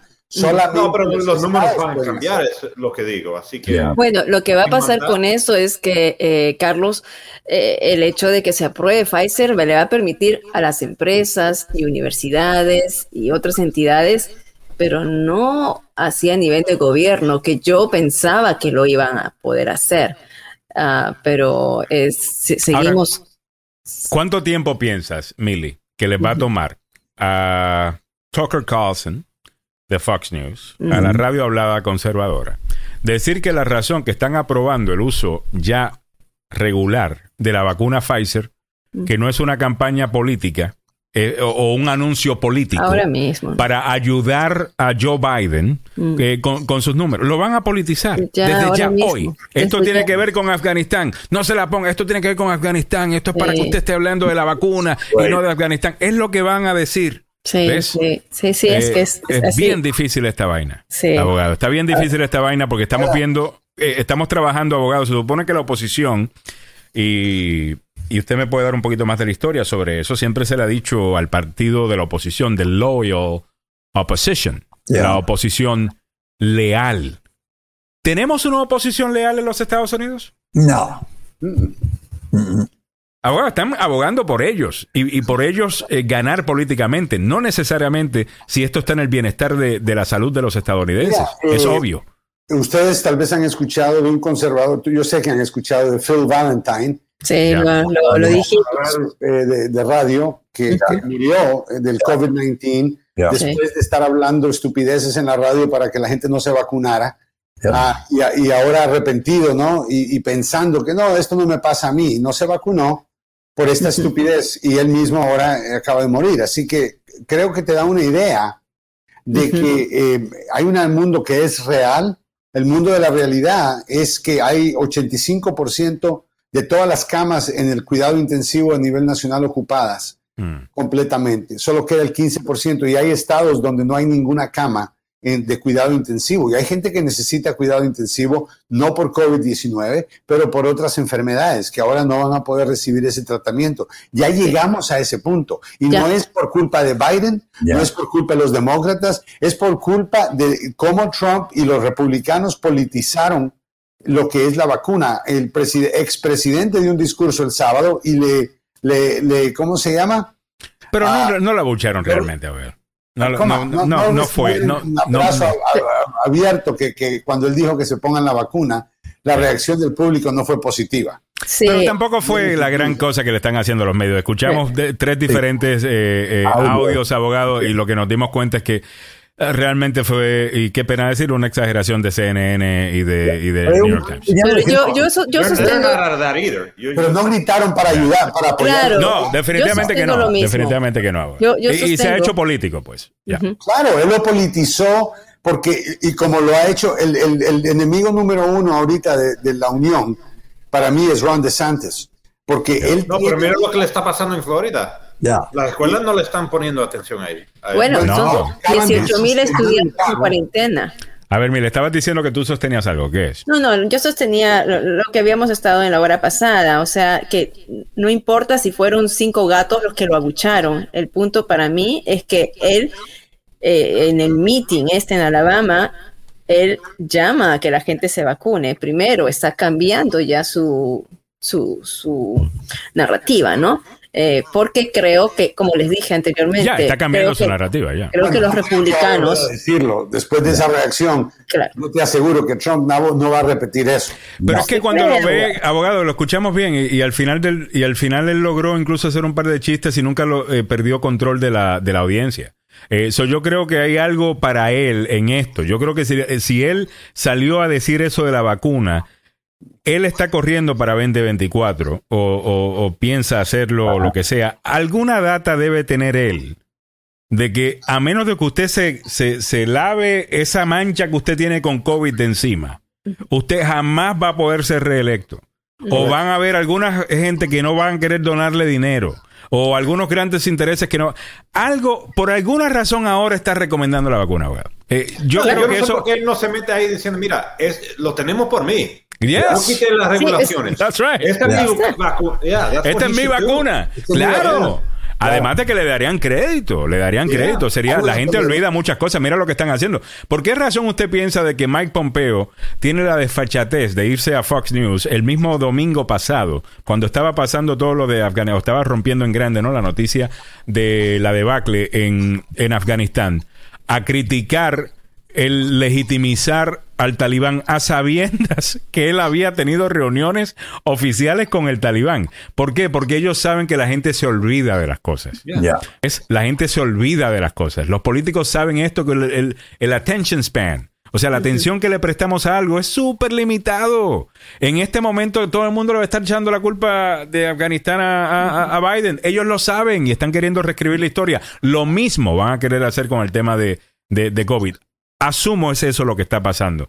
Eh, eh, y no, podría ser, porque yo no le creo a Trump. o sea. también hay que, hay que decir que podrían pasarle la factura especialmente a DeSantis y especialmente al presidente Trump eh, en la zona sur del país. O sea, hay O se quiere diferenciar de... Desa- Mira, podría ser eso. Si, si quiere diferenciar de Santi. O se quiere diferenciar de DeSantis. A lo mejor es eso. Eh, Claro. porque esos dos son los que van a competir, se digo yo. Sí. La nominación de falta otro, 2024. falta el chimpancé de Texas, hermano. Eh, Sí, eh, pues. Pero el chimpancé de Texas ya, ya ese he buckled. Eh, ya eh, pasó, eh, ya, ya, ya pasó. Ese Aquí- se echó para atrás y eso nunca se lo van a perdonar, ¿ves? Ya. A 8.24 minutos de la mañana. Bueno, continuando que tenemos un montón de otras cosas en el día de hoy eh, para comentar con la audiencia también. Estoy leyendo los comentarios de la gente. Déjame leer algunos comentarios que tienen que ver eh, con lo que estamos diciendo. Guillermo Alvarado dice, los medios tradicionales, incluso los más llamados liberales, como CNN, MSNBC, etcétera, hicieron billones con Trump. Las estrellas de presentadores que se hicieron más millonarios dando cobertura de Trump por la controversia, ratings, ratings, ratings, es todo lo que les importa. Y Biden es muy aburrido y tradicional. Es una triste realidad. Guillermo tiene la razón de que Biden es súper aburrido abogado y que yo no puedo, y yo le puedo garantizar que, que- que- que cubrir a Trump es mucho más excitante. Yo soy Eh, un ejemplo de eso. Pero esto ¿Qué- no es una película, esto no es una serie de televisión, esto es el mundo real y cuando tú ves que están pidiendo más y más tráileres de refrigeración porque hay demasiados cadáveres, ya. Texas. empiezas a pensar que el show de televisión es una cosa y el mundo real es otra. Ah. Pero, pero la realidad del caso es que muchos de estos grandes canales de televisión, eh, tanto Fox News como CNN, como MSNBC, eh, quizás no al mismo nivel de, de- de Fox News, eh, pero todos son entretenimiento eh, al final del día. Mira, mira. O sea- Hasta cierto punto, vamos a decir, CNN tiene y, y el Washington Post y el New York Times tienen una buena No, no, el Washington Post y el New York Times es otra cosa, ¿ves? Porque el periódico yo creo que llega al fondo de las cosas, tienen tiempo y suficientes páginas para uno Para poder, eh, para investigar, para uno informarse. La mejor manera de informarse siguen siendo los periódicos, en mi opinión. Eh, de- disculpen, o long form, o sea, podcasts, en donde agarran un tema y están una hora hablando del tema, programas de radio en donde se puede hablar de un tema por media hora, 40 minutos, como este programa. Eh, pero esta vaina de enterarnos de lo que está pasando, en- vamos a hablar de este tema en cinco minutos, imposible. No, no, no. Es imposible entender Pero- estas cosas. Pero hay una realidad. Es entretenimiento. La realidad es que Trump, desde el principio, mucho antes de que de, de- de ser eh, un candidato ya, desde que ganara las elecciones primarias, era un personaje controversial y era un personaje que vendía. O sea, es, era un personaje que, que se sabía que, la no- que iba a estar todos los días en la noticia de manera gratuita eh, y que no tendría que pagar dinero por la campaña porque los medios iban a, a cubrirlo ya que Así decía pasó, cosas no muy, con- si... muy, controver- muy controversiales. Mira, eh, como digo, yo soy un ejemplo de eso. A mí, en, en- yo reportaba para televisión y me dijeron, sube Trump, vamos a necesitar de tu trabajo todo el tiempo. Entonces yo Ya. estaba reportando por cualquier cosa. No, no, no cualquier cosa, sino todas las cosas que este hombre hacía. Bueno, con Biden no, o sea, Biden es un, un- un personaje normal, es un, un presidente, digamos, normal, que no tiene en el círculo de la noticia y el entretenimiento Ya. no tiene, como decimos, ese... promedio. entonces. Pero sabes que, pero, pero de nuevo, la crítica aquí no es en contra, la crítica es específicamente en el en el medio a- a- acá, no necesariamente en el mundo de la prensa, sin generalizar, porque yo creo que todavía hay todavía hay, hay- hay muchos lugares donde puedes encontrar información, informarte bien, eh, entender mejor un tema. ah, sin necesariamente el spin, right, ah, que, Sí. te, que- que te están dando. Yo creo que el problema realmente son los canales de noticias de cable, que tienen 24 horas de, con- de, de aire que hay que llenar, que hay que llenar con algo. Entonces, cuando tienes una máquina de producir noticias como es Trump, en donde en una sola mañana se contradice siete veces sobre lo que va a anunciar mañana en la mañana, en donde se va a contradecir siete veces más. Eh, eh, pues me entiende, es, no, es, es noticia. Pero si hay una categoría en los medios digitales que está eh, creciendo mucho, es lo que le llaman long form interviews. Ujú. O, eh, mira, las, eh, las charlas estas A de, de fondo. alguien a, a- a fondo, en donde están discutiendo un tema a fondo. Eso tiene un auge en este momento eh, en, la, en, la, en el consumo, ¿no? Del, de los consumidores buscando ese tipo de contenido en las, eh, eh, digitalmente, en Sí. YouTube y el resto. Eh, yo creo que dice mucho, creo que es una crítica en sí, es una respuesta en sí de los medios tradicionales y, y el poco contexto que muchas veces ofre- eh, ofrecen a las noticias. Sí, sí, Yo sí. quiero es- defender a la televisión pública. Ellos tienen También. un programa que se llama También. News Hour. ¿Ya? Ellos eh, toman un segmento de la información, lo analizan y después traen dos o tres expertos en ese segmento y te lo explican sin la presión de que tienen que cubrir o tienen que pararse para hacer un, un eh, espacio comercial. Es ahí donde eh, PBS ha ganado y también los otros canales que lo han salido porque Es que necesitan cambiar. Mira, lo mismo sucede con las emisoras de radio. Eh, que últimamente, los últimos, qué sé yo, 15 años, le dijeron, no, no, no, no, en 30 segundos y fuera, no, no, no, Ya. solamente ponle música a la gente, porque si dices cualquier otra cosa, va y se ofenden y se van, tal cosa, y quisieron. Ahora todo el mundo escucha Pandora, bajan su propia música en Music, porque tú le enseñaste que lo que, cuando tú escuchas una emisora de radio, solamente debes escuchar música y no contenido entretenido, y ahora se te ha ido la, la- la gente y no sintonizan las emisoras eh, musicales. Las emisoras que más éxito están teniendo eh, son las emisoras que tienen contenido con programas, con un elenco eh, completo, en donde hay un contenido real. O sea, la- también los medios tienen que cambiar y tienen que ajustarse. Empezar a hacer programas donde Es agarran que- un tema y lo deshuesan de, de, de arriba abajo. Pueden existir mira, lo están en los CNN. eso. Y con música están haciendo eso, Alejandro. Hay bastante programas. Que toman Sí. una- no, to- no te has dado cuenta. I mean, that's happening. No, no, Satellite no, no. radio. Yeah, Ajá. claro. Eh, Que tomen una- un, un estilo de música y te, te cuentan la historia como la- Eso, es, yeah, que lo tengan contenido. Yeah. Claro, y que lo es- hagan también con los eh, con las eh, con las noticias. Por ejemplo, en CNN hay espacio eh, para agarrar un tema y, y- y desglosarlo eh, bien y no poner esto donde tú ves, tú miras el canal y hay 10 personas. Ahí to- todo el todo el mundo tratando de, de- de- de hablar para un segmento de 5 minutos donde vamos a hablar de guerra, de cosas de vida y muerte. O sea, ¿cómo la vamos a, a- a- a entender?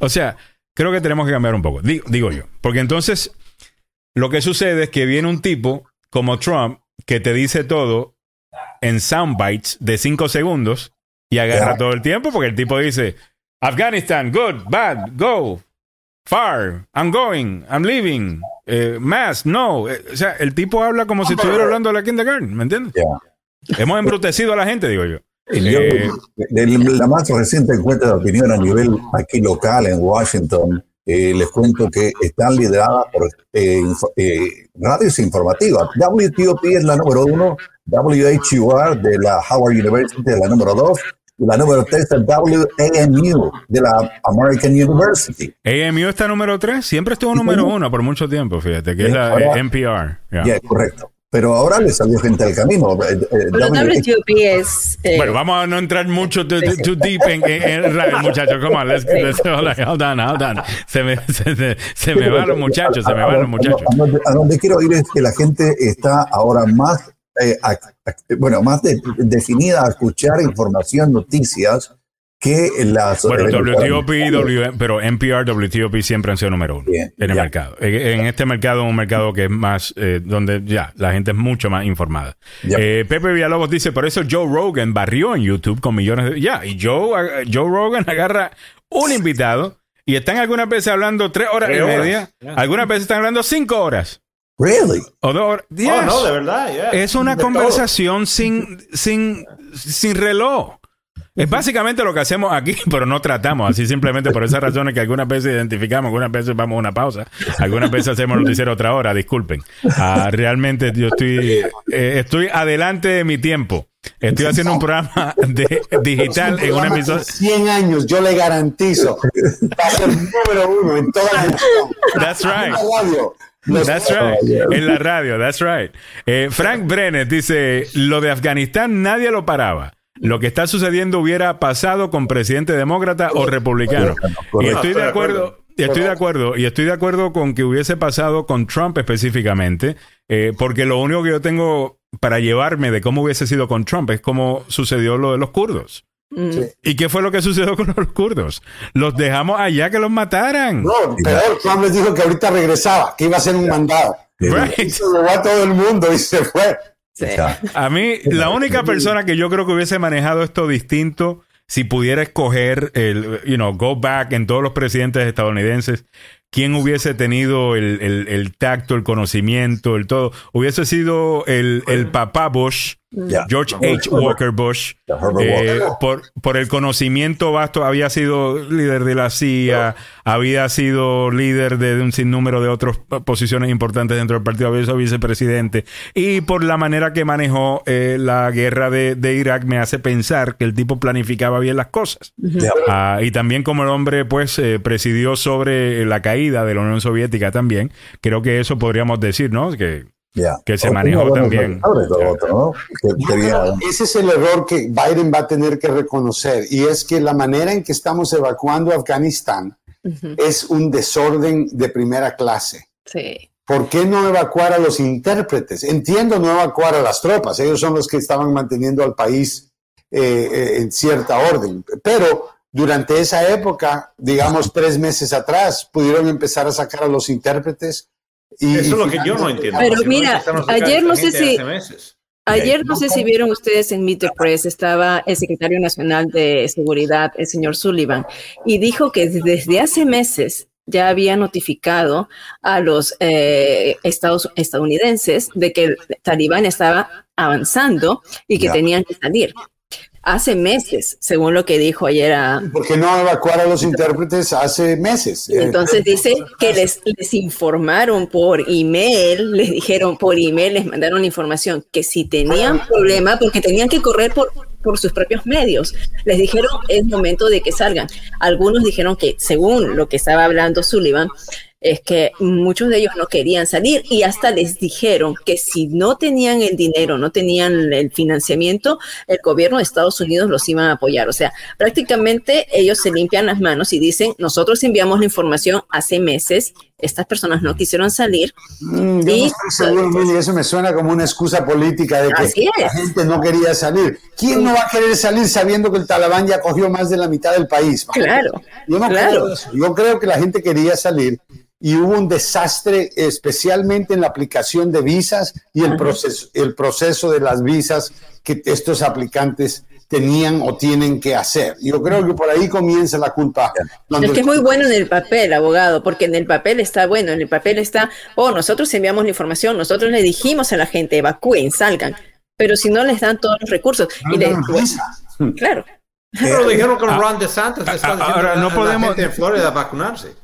Ahora, no, lo, no es lo mismo. eh, eh, esta- este fin de semana, no sé quién creo que fue Bill, Bill Maher, que eh, alguien en el panel de Bill Maher hizo, hizo esta pregunta, o quizás fue Bill Maher, eh, que él dijo: Espérate, pero si, si esto ya hace rato se venía venir, Ajá. ¿no?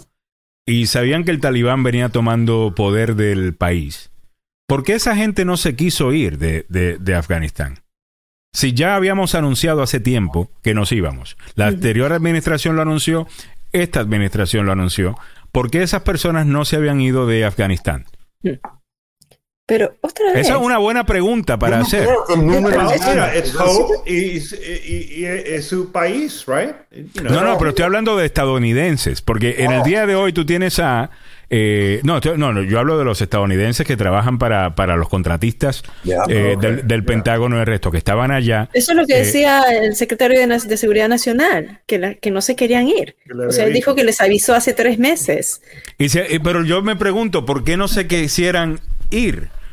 Entonces tiene que ver con, porque de nuevo, si algunas de estas compañías que estaban haciendo campañas para que los Estados Unidos se per- permaneciera en Afganistán, número uno, porque tienen contratos multimillonarios eh, con, con- con el Pentágono y estaban queriendo ver si al final lograban anunciar que se iban a quedar, que a lo mejor convencían a Biden, eh, porque tal cosa. Y si, si ese es el caso, Ajá. esa gente tiene la responsabilidad de, de- de su gente y no el presidente Biden. O, el- o la administración de Biden. Porque vamos a estar claros, hace rato que se dijo que íbamos a irnos en septiembre.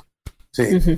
¿O no? Sí, sí, pero es lo mismo, ¿sabes qué? O sea, es lo mismo que puede ocurrir en el cruce de la frontera sur, que estamos diciendo no crucen, van a morir. Eh, se le advierte a la gente por todos lados y la gente sigue cruzando. Entonces, que o sea, es totalmente culpa de la gente.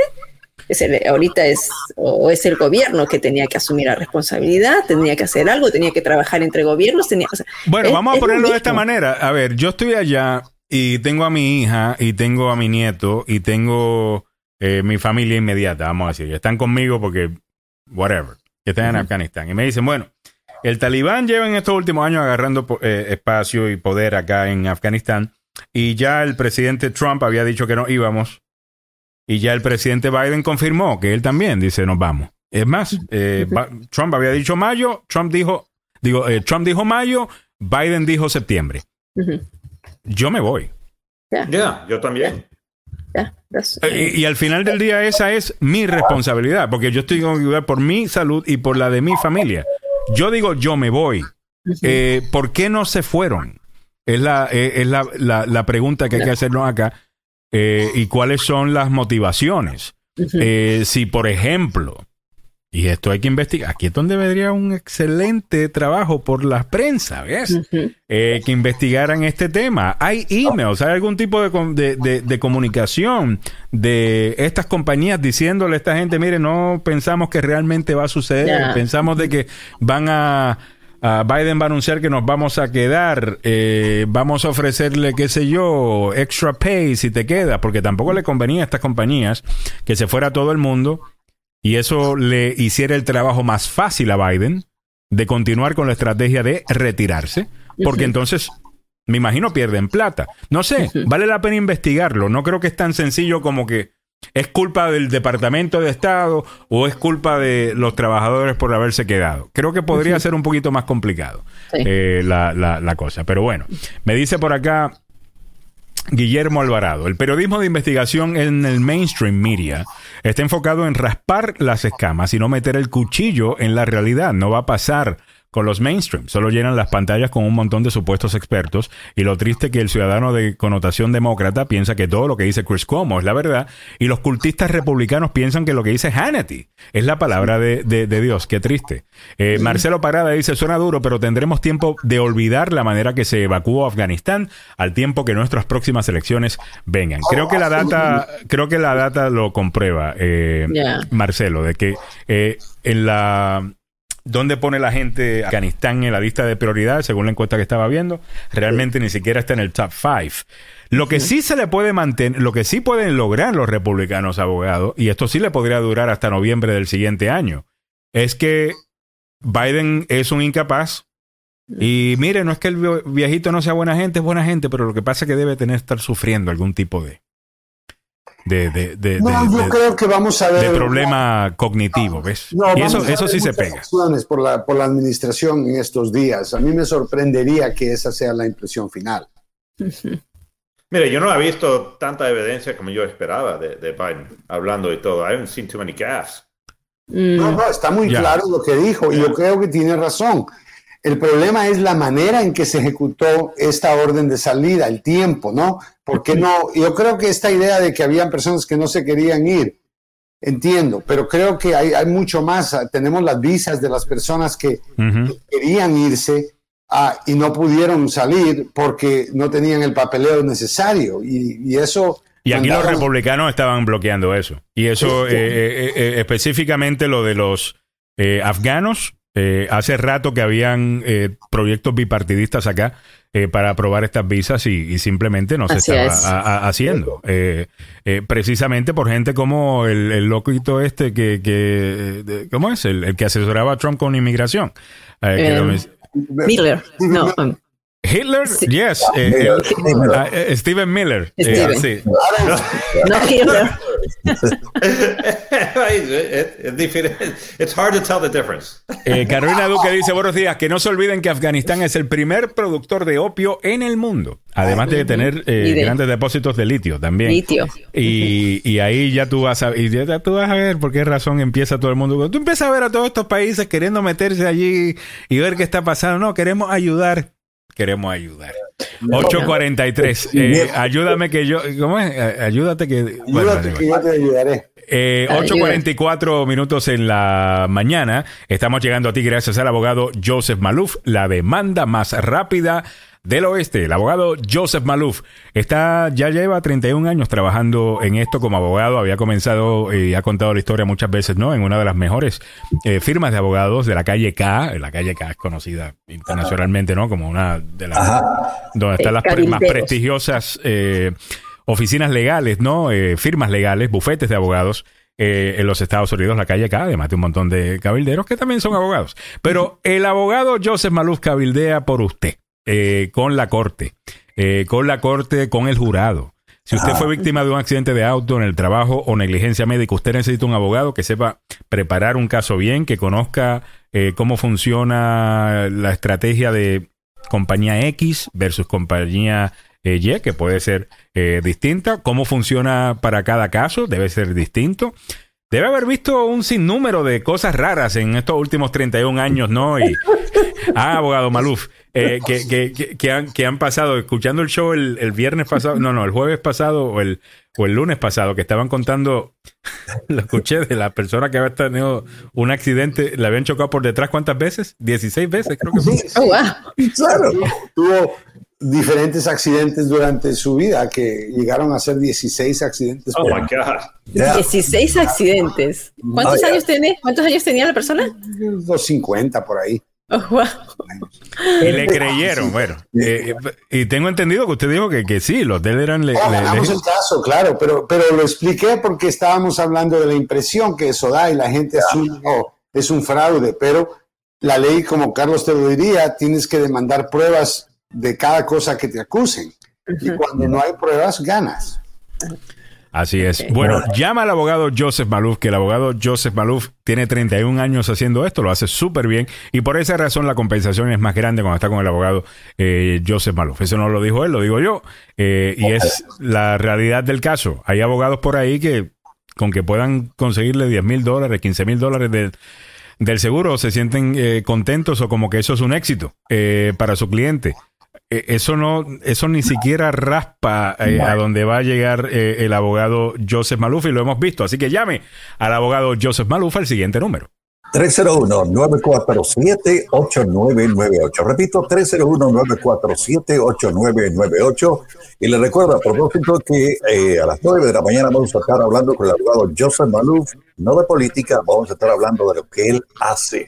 Así que ya lo sabe, el abogado Joseph Maluf, con dos oficinas en lo- aquí en la zona de Maryland, en Gatesburg, y también una oficina en Fairfax, Virginia. El abogado Joseph Maluf, la demanda más rápida del oeste. Ah, Eh, hasta con eco y todo. ¡Wow! ¡Wow. Samuel! Me gusta. Tiene una caja de efectos ahora. La demanda más rápida del oeste. espérate, espérate. ¿Cómo, cómo, cómo? A ver, de nuevo, de nuevo. What the hell is that? Jesus. Ya, horses. That scared the hell out of me. Ay. Por los AirPods. Sonaba como estaba de atrás de mí. Nunca había escuchado eso. Ahí van corriendo los caballos. Viene, azótalos. eh, Ahí está. Muy bien, 8.47 minutos en la mañana. También estamos llegando a ti gracias al abogado Carlos Salvados. Ha sido acusado de un crimen, no importa el que sea. Hoy lunes en la mañana mucha gente llama al abogado Carlos Salvados. Se fueron de fiesta, las cosas no funcionaron de la manera que querían. Bueno, cosas pasan. Ahí está el abogado Carlos Salvado para cuando esas cosas pasan. Llamen a Salvado, Salvado y Salvado. Dígalo tres veces y con orgullo para quedar salvado. Salvado, Salvado y Salvado. Eh, se ha sido acusado de un crimen, no importa el que sea. Estuvo en una pelea, estuvo eh, manejando, como dice Samuel, a... A Pichinga. A Pichinga. a Pichinga. Eh, me entienden entonces. O sea, o sea andaba como tuerca. Eh, llame al abogado eh, Carlos Salvado. Salvado, salvado y salvado. ¿Sabes las tuercas? Porque cuando una tuerca se cae empieza a rodar, está rodando como que eh, bueno, esa, esa, es la idea detrás de, de eso. O arrastrándose por las cunetas también puede ser. Llame al abogado Carlos Salvado. Al 301-933-1814. 301-933-1814. 301-933-1814. Salvado, salvado y salvado. All right. Eso eran gritos, lo que efecto de sonido de gritos. Ah, no, son tus, son, tus nietas. Exacto. Ah, son tus nietas. ¿Y cómo va esto con Salvado? No, de Salvado. Si ustedes miran mi background, no es el mismo de siempre con mi guitarra y mi amplificador. Yo estoy en Marblehead, en Massachusetts, en estos momentos. Se está cometiendo un crimen actualmente. Llame al abogado Carlos Salvador. Eh, 8.49 minutos en la mañana. Pero llame. Aprieta dos. Aprieta dos. Eh, right. If you're in the middle of a crime, press two. Eh, 8.49 minutos en la mañana. Recuerda seguirnos también en YouTube, eh, la agenda, Agenda Radio DC. Ahora voy a leer algunos eh, comentarios por acá. Eh, dice, a ver, interesante podcast, dice Inca Hustler. ¿Qué pasó, Inca Hustler? Saludos. Pablo Cruz dice, buenos días, agenda presente. Inca Hustler dice, tienen muchos minerales Afganistán, pero algunos... Pero algunas compañías y contratistas se quedaron por un problema de corrupción. Pablo Cruz dice, supieron de la niña que nació dentro del avión militar en Afganistán. Lo mencionamos en la pasada, muy buena historia. Gracias, Pablo. Eh, ¿Qué nacionalidad le van a dar? Interesante. Interesante. Eh, Inca Husser dice, Milagros tocó un punto muy interesante. ¿Por qué estas compañías sabían que se iba el ejército? Bueno, se había, se había anunciado, ¿no? Eh, Trump lo anunció. bueno, Trump lo anunció. Y Biden, también. Y, ha sido como una retirada eh, de, paso a paso, ¿no? Primero retiraron 4.000, o sea, han ido retirando desde 13.000 tropas que eran primero. Y comenzó y quedaron a 3.500. Y comenzó con Trump, hay que decirlo. me dice, me dice eh, Pablo Cruz, lo bueno de este chat es que no tengo que leer los comentarios de Cojute. eh, de Cojute City Galvez. Pablo, en los padres, la de los padres es primero.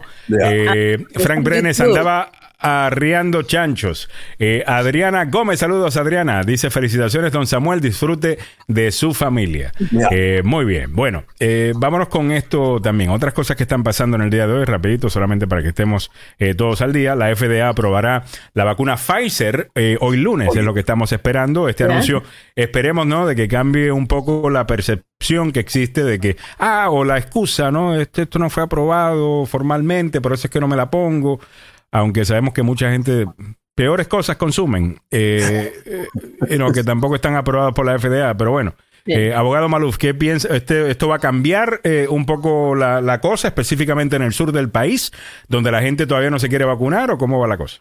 Absolutamente, le está quitando a los que se oponen uno de los argumentos legítimos, uh, que era que ni siquiera el gobierno ha autorizado esta vacuna y ahora me la quieren poner a la fuerza. Así que creo que con la aprobación va a haber más flexibilidad en la manera en que diferentes ciudades y condados van a imponer regulaciones para obligar a que la gente se ponga la vacuna en el empleo, en el trabajo. Hay compañías también que no van a poder resistir ahora que eh, esta vacuna es aprobada a que los empleados tengan, tengan que, no puedan, pero tengan que vacunarse. Ya. Muy bien, hablando de la vacuna, la tercera dosis de Pfizer, esto es del reportaje de, de Mili de la pasada hora, reduce significativamente el riesgo de infección en las personas mayores, según datos israelíes. Eh, allá, abogado, no sé, como que Allá están Viene nueva- Nos llevan la Sub- delantera. Llevan la delantera, anuncian algo, mm, le preguntan acá a los expertos de acá, dicen, bueno, eso todavía no sabemos, pero terminamos haciendo lo que ellos eh, recomendaron hace dos meses. Bueno, Eh, yo creo que deberíamos estudió- seguir escuchando a los israelíes, ¿sabes? Claro, Eh, porque eso ellos han estudiado un año.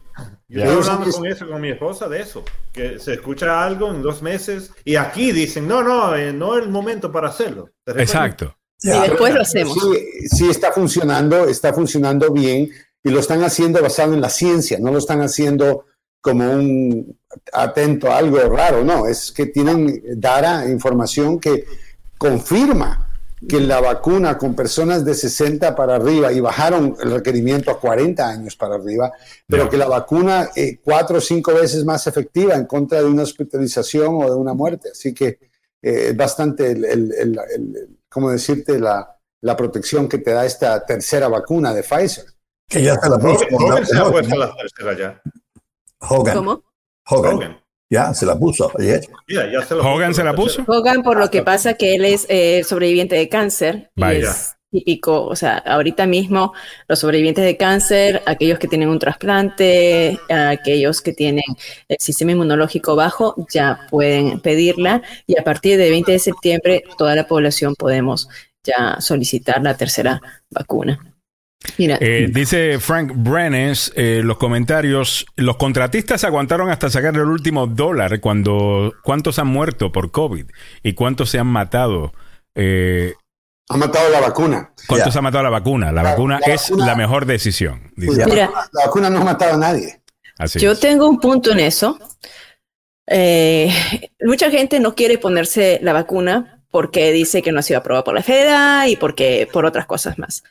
Pero están quitándoles, la gente que no están vacunados, le están quitando las camas a pacientes de, de cáncer, les están quitando las, las camas. Imagínense que en, un- en Texas fue que hubo una, un, un hombre recibió un disparo, pero porque no había camas, lo tuvieron horas sin operar hasta, eh, según lo que dice el reporte en el post, era eh, días sin operar el hombre que había recibido una cama.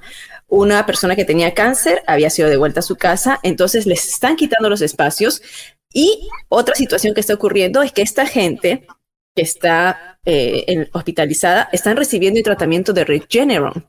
Regeneron tampoco ha sido una droga, eh, bueno, recién ha sido aprobada por la FDA, pero recién. O sea, no reciben la vacuna porque dicen que no fue aprobado y porque tiene diferentes elementos y no sabes los efectos secundarios que te provoca el regenerón. Sabemos que Pero los ya estás en el medicamentos... hospital muriéndote y obviamente en ese momento mucha gente encontró eh, la, eh, religión, como quien dice, ¿no? O sea, que encontraron el hecho de que ahora me, voy a ponerme lo que quieran. Este mismo, el, el locutor eh, que estaba mencionando, el Sí, que murió. Valentine. Él estaba rogando por haberse puesto la vacuna, él estaba es. arrepentido de no haberse puesto la vacuna. Así es, y abogado, lo bueno, bueno, dentro de todo, en el hecho de muerte, y él, pro- él publica en sus redes sociales y, y- y dice, bueno, pr- primero que si sale de estas, iba a estar abogando por la vacuna, pero ya. se empeoró la situación, él fue diagnosticado en julio, en julio fue diagnosticado y, y sus, sus hermanos hablaron por él, Ah, ahora lo, lo vemos aquí en pantalla, él tenía 61 años, le dio neumonía. Lo que pasa usualmente es que las primeras semanas uno siente una gripe, siente algún malestar y la gente dice, ah, no, no, estoy bien. Eh, lo vimos con Patty, con Patty, ah, ¿cómo se apellidan? Ayúdenme. Navidad, Navidad. Patty- con Patty Navidad, que mandó, mandó eh, los tweets diciendo que tenía el COVID, pero que el COVID era falso, que eso era inventado y que ya se sentía lo más bien. A los pocos días ya estaba entubada. Y ya en el hecho, allí es que dice, no, esto, es, esto existe, eh, estaba equivocada. Igualmente ocurrió con este señor. Yo me Y- pregunto qué es lo que piensa la gente realmente que, o sea, ¿cuál sería el beneficio de enfermar a, a- a toda esta gente? Si usted dirá eh, eh, que porque la economía se ha dañado, eh, miren todas las cosas negativas que han sucedido por esto de- de- del COVID. ¿Quién usted piensa que realmente está buscando que esto eh, se, se, se dé. Eh, y que ahora para poder inyectarle una vacuna que lo va a poder controlar, su teléfono lo controla. Ya usted tiene a alguien que lo controla y tiene tremendo chip. ¿Ok? Y es malo, usted lo pone a recargar todas las noches antes de acostarse a dormir. Es su teléfono. Eh, no se preocupe por la vacuna, vacúnese, por favor. Abogado, le voy a hacer una pregunta. Eventualmente vamos a tener que, eh, yo digo, porque si, esto- si así estamos lidiando con esto en el mes de agosto y julio, que hemos visto este incremento, yo no me quiero imaginar cómo vamos a estar en, en- en otoño Mm. y en, y en invierno, que es cuando sabemos nos va peor. Eh, si eventualmente no podemos llegar a erradicar el COVID, ¿cuál va a ser la recomendación entonces? O sea, eh, vamos a tener que entonces eh, darnos Mira, si cuenta no de que vamos a tener que lidiar con esto, de que vamos a tener que perder a alguna gente, pero vamos a tener que regresar igual a, a- a la, a la normalidad. Eh, ¿O qué vamos a hacer? Porque yo, yo, porque no podemos quedarnos como estamos así, pues, este, encerrando gente eh, y, y el resto, por el resto de ¿no? Mira, si la vacuna funciona, la única salida va a ser insistir que la gente se vacune, seguir cogiendo números. Si la vacuna no funciona más, que ese es el temor, Que llegue a ocurrir una variante tan diferente que no funciona con la vacuna, al nivel en donde ahora estamos de regreso otra vez, cerrando negocios, cerrando los cines, restaurantes, escuelas, eh, eh, trabajos. O sea, podemos regresar ahí. Ese es el temor. Recuérdese, solamente 170 millones de ciudadanos americanos se han puesto la vacuna. En este país hay 330 millones de personas, así que no estamos ni siquiera al nivel de la mitad, Mm. donde podamos decir ya la mitad del país está vacunado y necesitamos un 70 a un 80%. O sea, Porque con el Pero- flu, con el flu todos los años tenemos una nueva vacuna precisamente por las nuevas variantes. Y simplemente hemos lidiado eh, pero el con, flu es con- con eso. 50% eficiente o más, un poquito La, la vacuna, correcto. la vacuna. Pero hemos aprendido a cómo lidiar eh, eh, eh, co- con, con eso, o quizás ya no le prestamos atención. Pero mucha gente tiene el flu y aunque se muere un porcentaje de personas, una vez más los ancianos, los más vulnerables, Ya. el flu no tiene la tendencia de hospitalizar a niños, hospitalizar a adultos y matarlos, no tan frecuentemente como el coronavirus. Y de repartirse tan rápido como el coronavirus, el, el flu es más difícil cogerlo y transmitirlo. Entonces, hay diferencias. La gente simplemente ha escogido esta vacuna como donde vamos a politizarlo, donde vamos a crear un montón de estupideces. Pero las otras vacunas ni siquiera saben qué se ponen los niños, solo llevan... Este, eh, este Ah, pasado, fin de, se- este pasado fin de semana hicieron un comentario en el show de, de Bill Maher ah, que hemos hecho acá en el pasado. eh, como ustedes saben, soy muy fanático de Bill Maher y muy fanático de la manera que piensa. eh, eh, también del programa eh, Real Time with Bill Maher. Y él estaba diciendo, mira, eh, hay alguna data eh, que nos dice que hay cierta gente que va a tener peores chances de sobrevivir eh, con COVID que otros. Y sabemos quiénes son. Mayormente personas obesas, mayormente personas con diabetes, mayormente personas con problemas causados muchas veces por una mala dieta. ¿Cuándo vamos a hacer una campaña en, para que la gente se ponga al día, camine más, Mm. baje de peso? Eh, ¿Cuándo vamos a hacer esa campaña? Porque te- eh, los, los, Tiene que los regresar dem- Michelle Obama. la, la izquierda, la izquierda Yeah, right. va a decir, la izquierda va a decir que muchos han hecho política con el tema de la máscara y el resto. Pero usted quiere ver qué rápido hacen política con el tema de body shaming. Cuando le empiezan a decir a la gente, mire, usted es responsable por su vida. Y alguna gente, pues sí, tienen una condición que no pueden, están sobrepeso porque no pueden hacer nada al respecto. No estamos hablando de esa gente, estamos hablando de la persona como yo en un tiempo que, you know, pasaba por el drive-thru de McDonald's, pero también pasaba por el de Burger King y ordenaba las papitas eh, fritas con extra grasa, eh, porque así son más ricas, ¿me entiendes? O sea, Manteca, grasa, pura manteca. pura. Ya, Ah, póngale pura manteca a, a esto. Eso es responsabilidad mía, eh, a- abogado. ¿Cuándo vamos a hacer esa campaña? Es muy cierto. Sabemos que una de las defensas que el cuerpo tiene en contra del COVID-19 es que estás en una buena condición física, una buena dieta, ejercicio, peso. O sea, tienes que mantenerte al día y eso es lo que te va a ayudar a vivir más tiempo. Y es cierto, Bromar tiene razón. Lo que pasa es que body shaming en este país ha tomado, los woke en particular, han tomado la posición de que eso ofende y consecuentemente ya no lo puedes decir. El problema es que no es solamente esa apariencia, el problema es condición física. Una persona que anda caminando con 50, 60 libras extra está, está afectando su cuerpo en general. No solamente se pone prediabético o diabético, pero causa un montón de problemas también que después ya es muy tarde regresar. Así que creo que hay que, hay que hablar, tenemos que hablarlo. Yo digo, tendría que regresar Michelle Obama por un lado para esto, para y también es irse en contra de las grandes cadenas de comida rápida, es irse en contra de todo un sistema. El comer saludable es más, el comer saludable es más caro, lamentablemente. Entonces tenemos que atacar los las, la gente que da comida, los bancos de comida, eh, da, tristeza. Aquí este es un país de enlatados. vamos, vamos, eh, vamos, porque son los 93. Entonces es, un, tema que se merece una discusión mucho más profunda, porque también podemos simplemente señalar a la gente come bien y no tienes que atacar a la compañía, a la industria de la, del, del, fast food. Si, si, si, si, logras que la gente no escoja al fast food, así no te tienes que enfrentar en contra de, eh, de ellos. Pero un tema mucho más profundo, como dice Milly. El abogado Joseph Malouf viene a continuación con el programa Conociendo sus derechos, a ver si, si aparece eh, oh, sí, Samuel. Ah, Samuel está ahí. Espérate. Eh,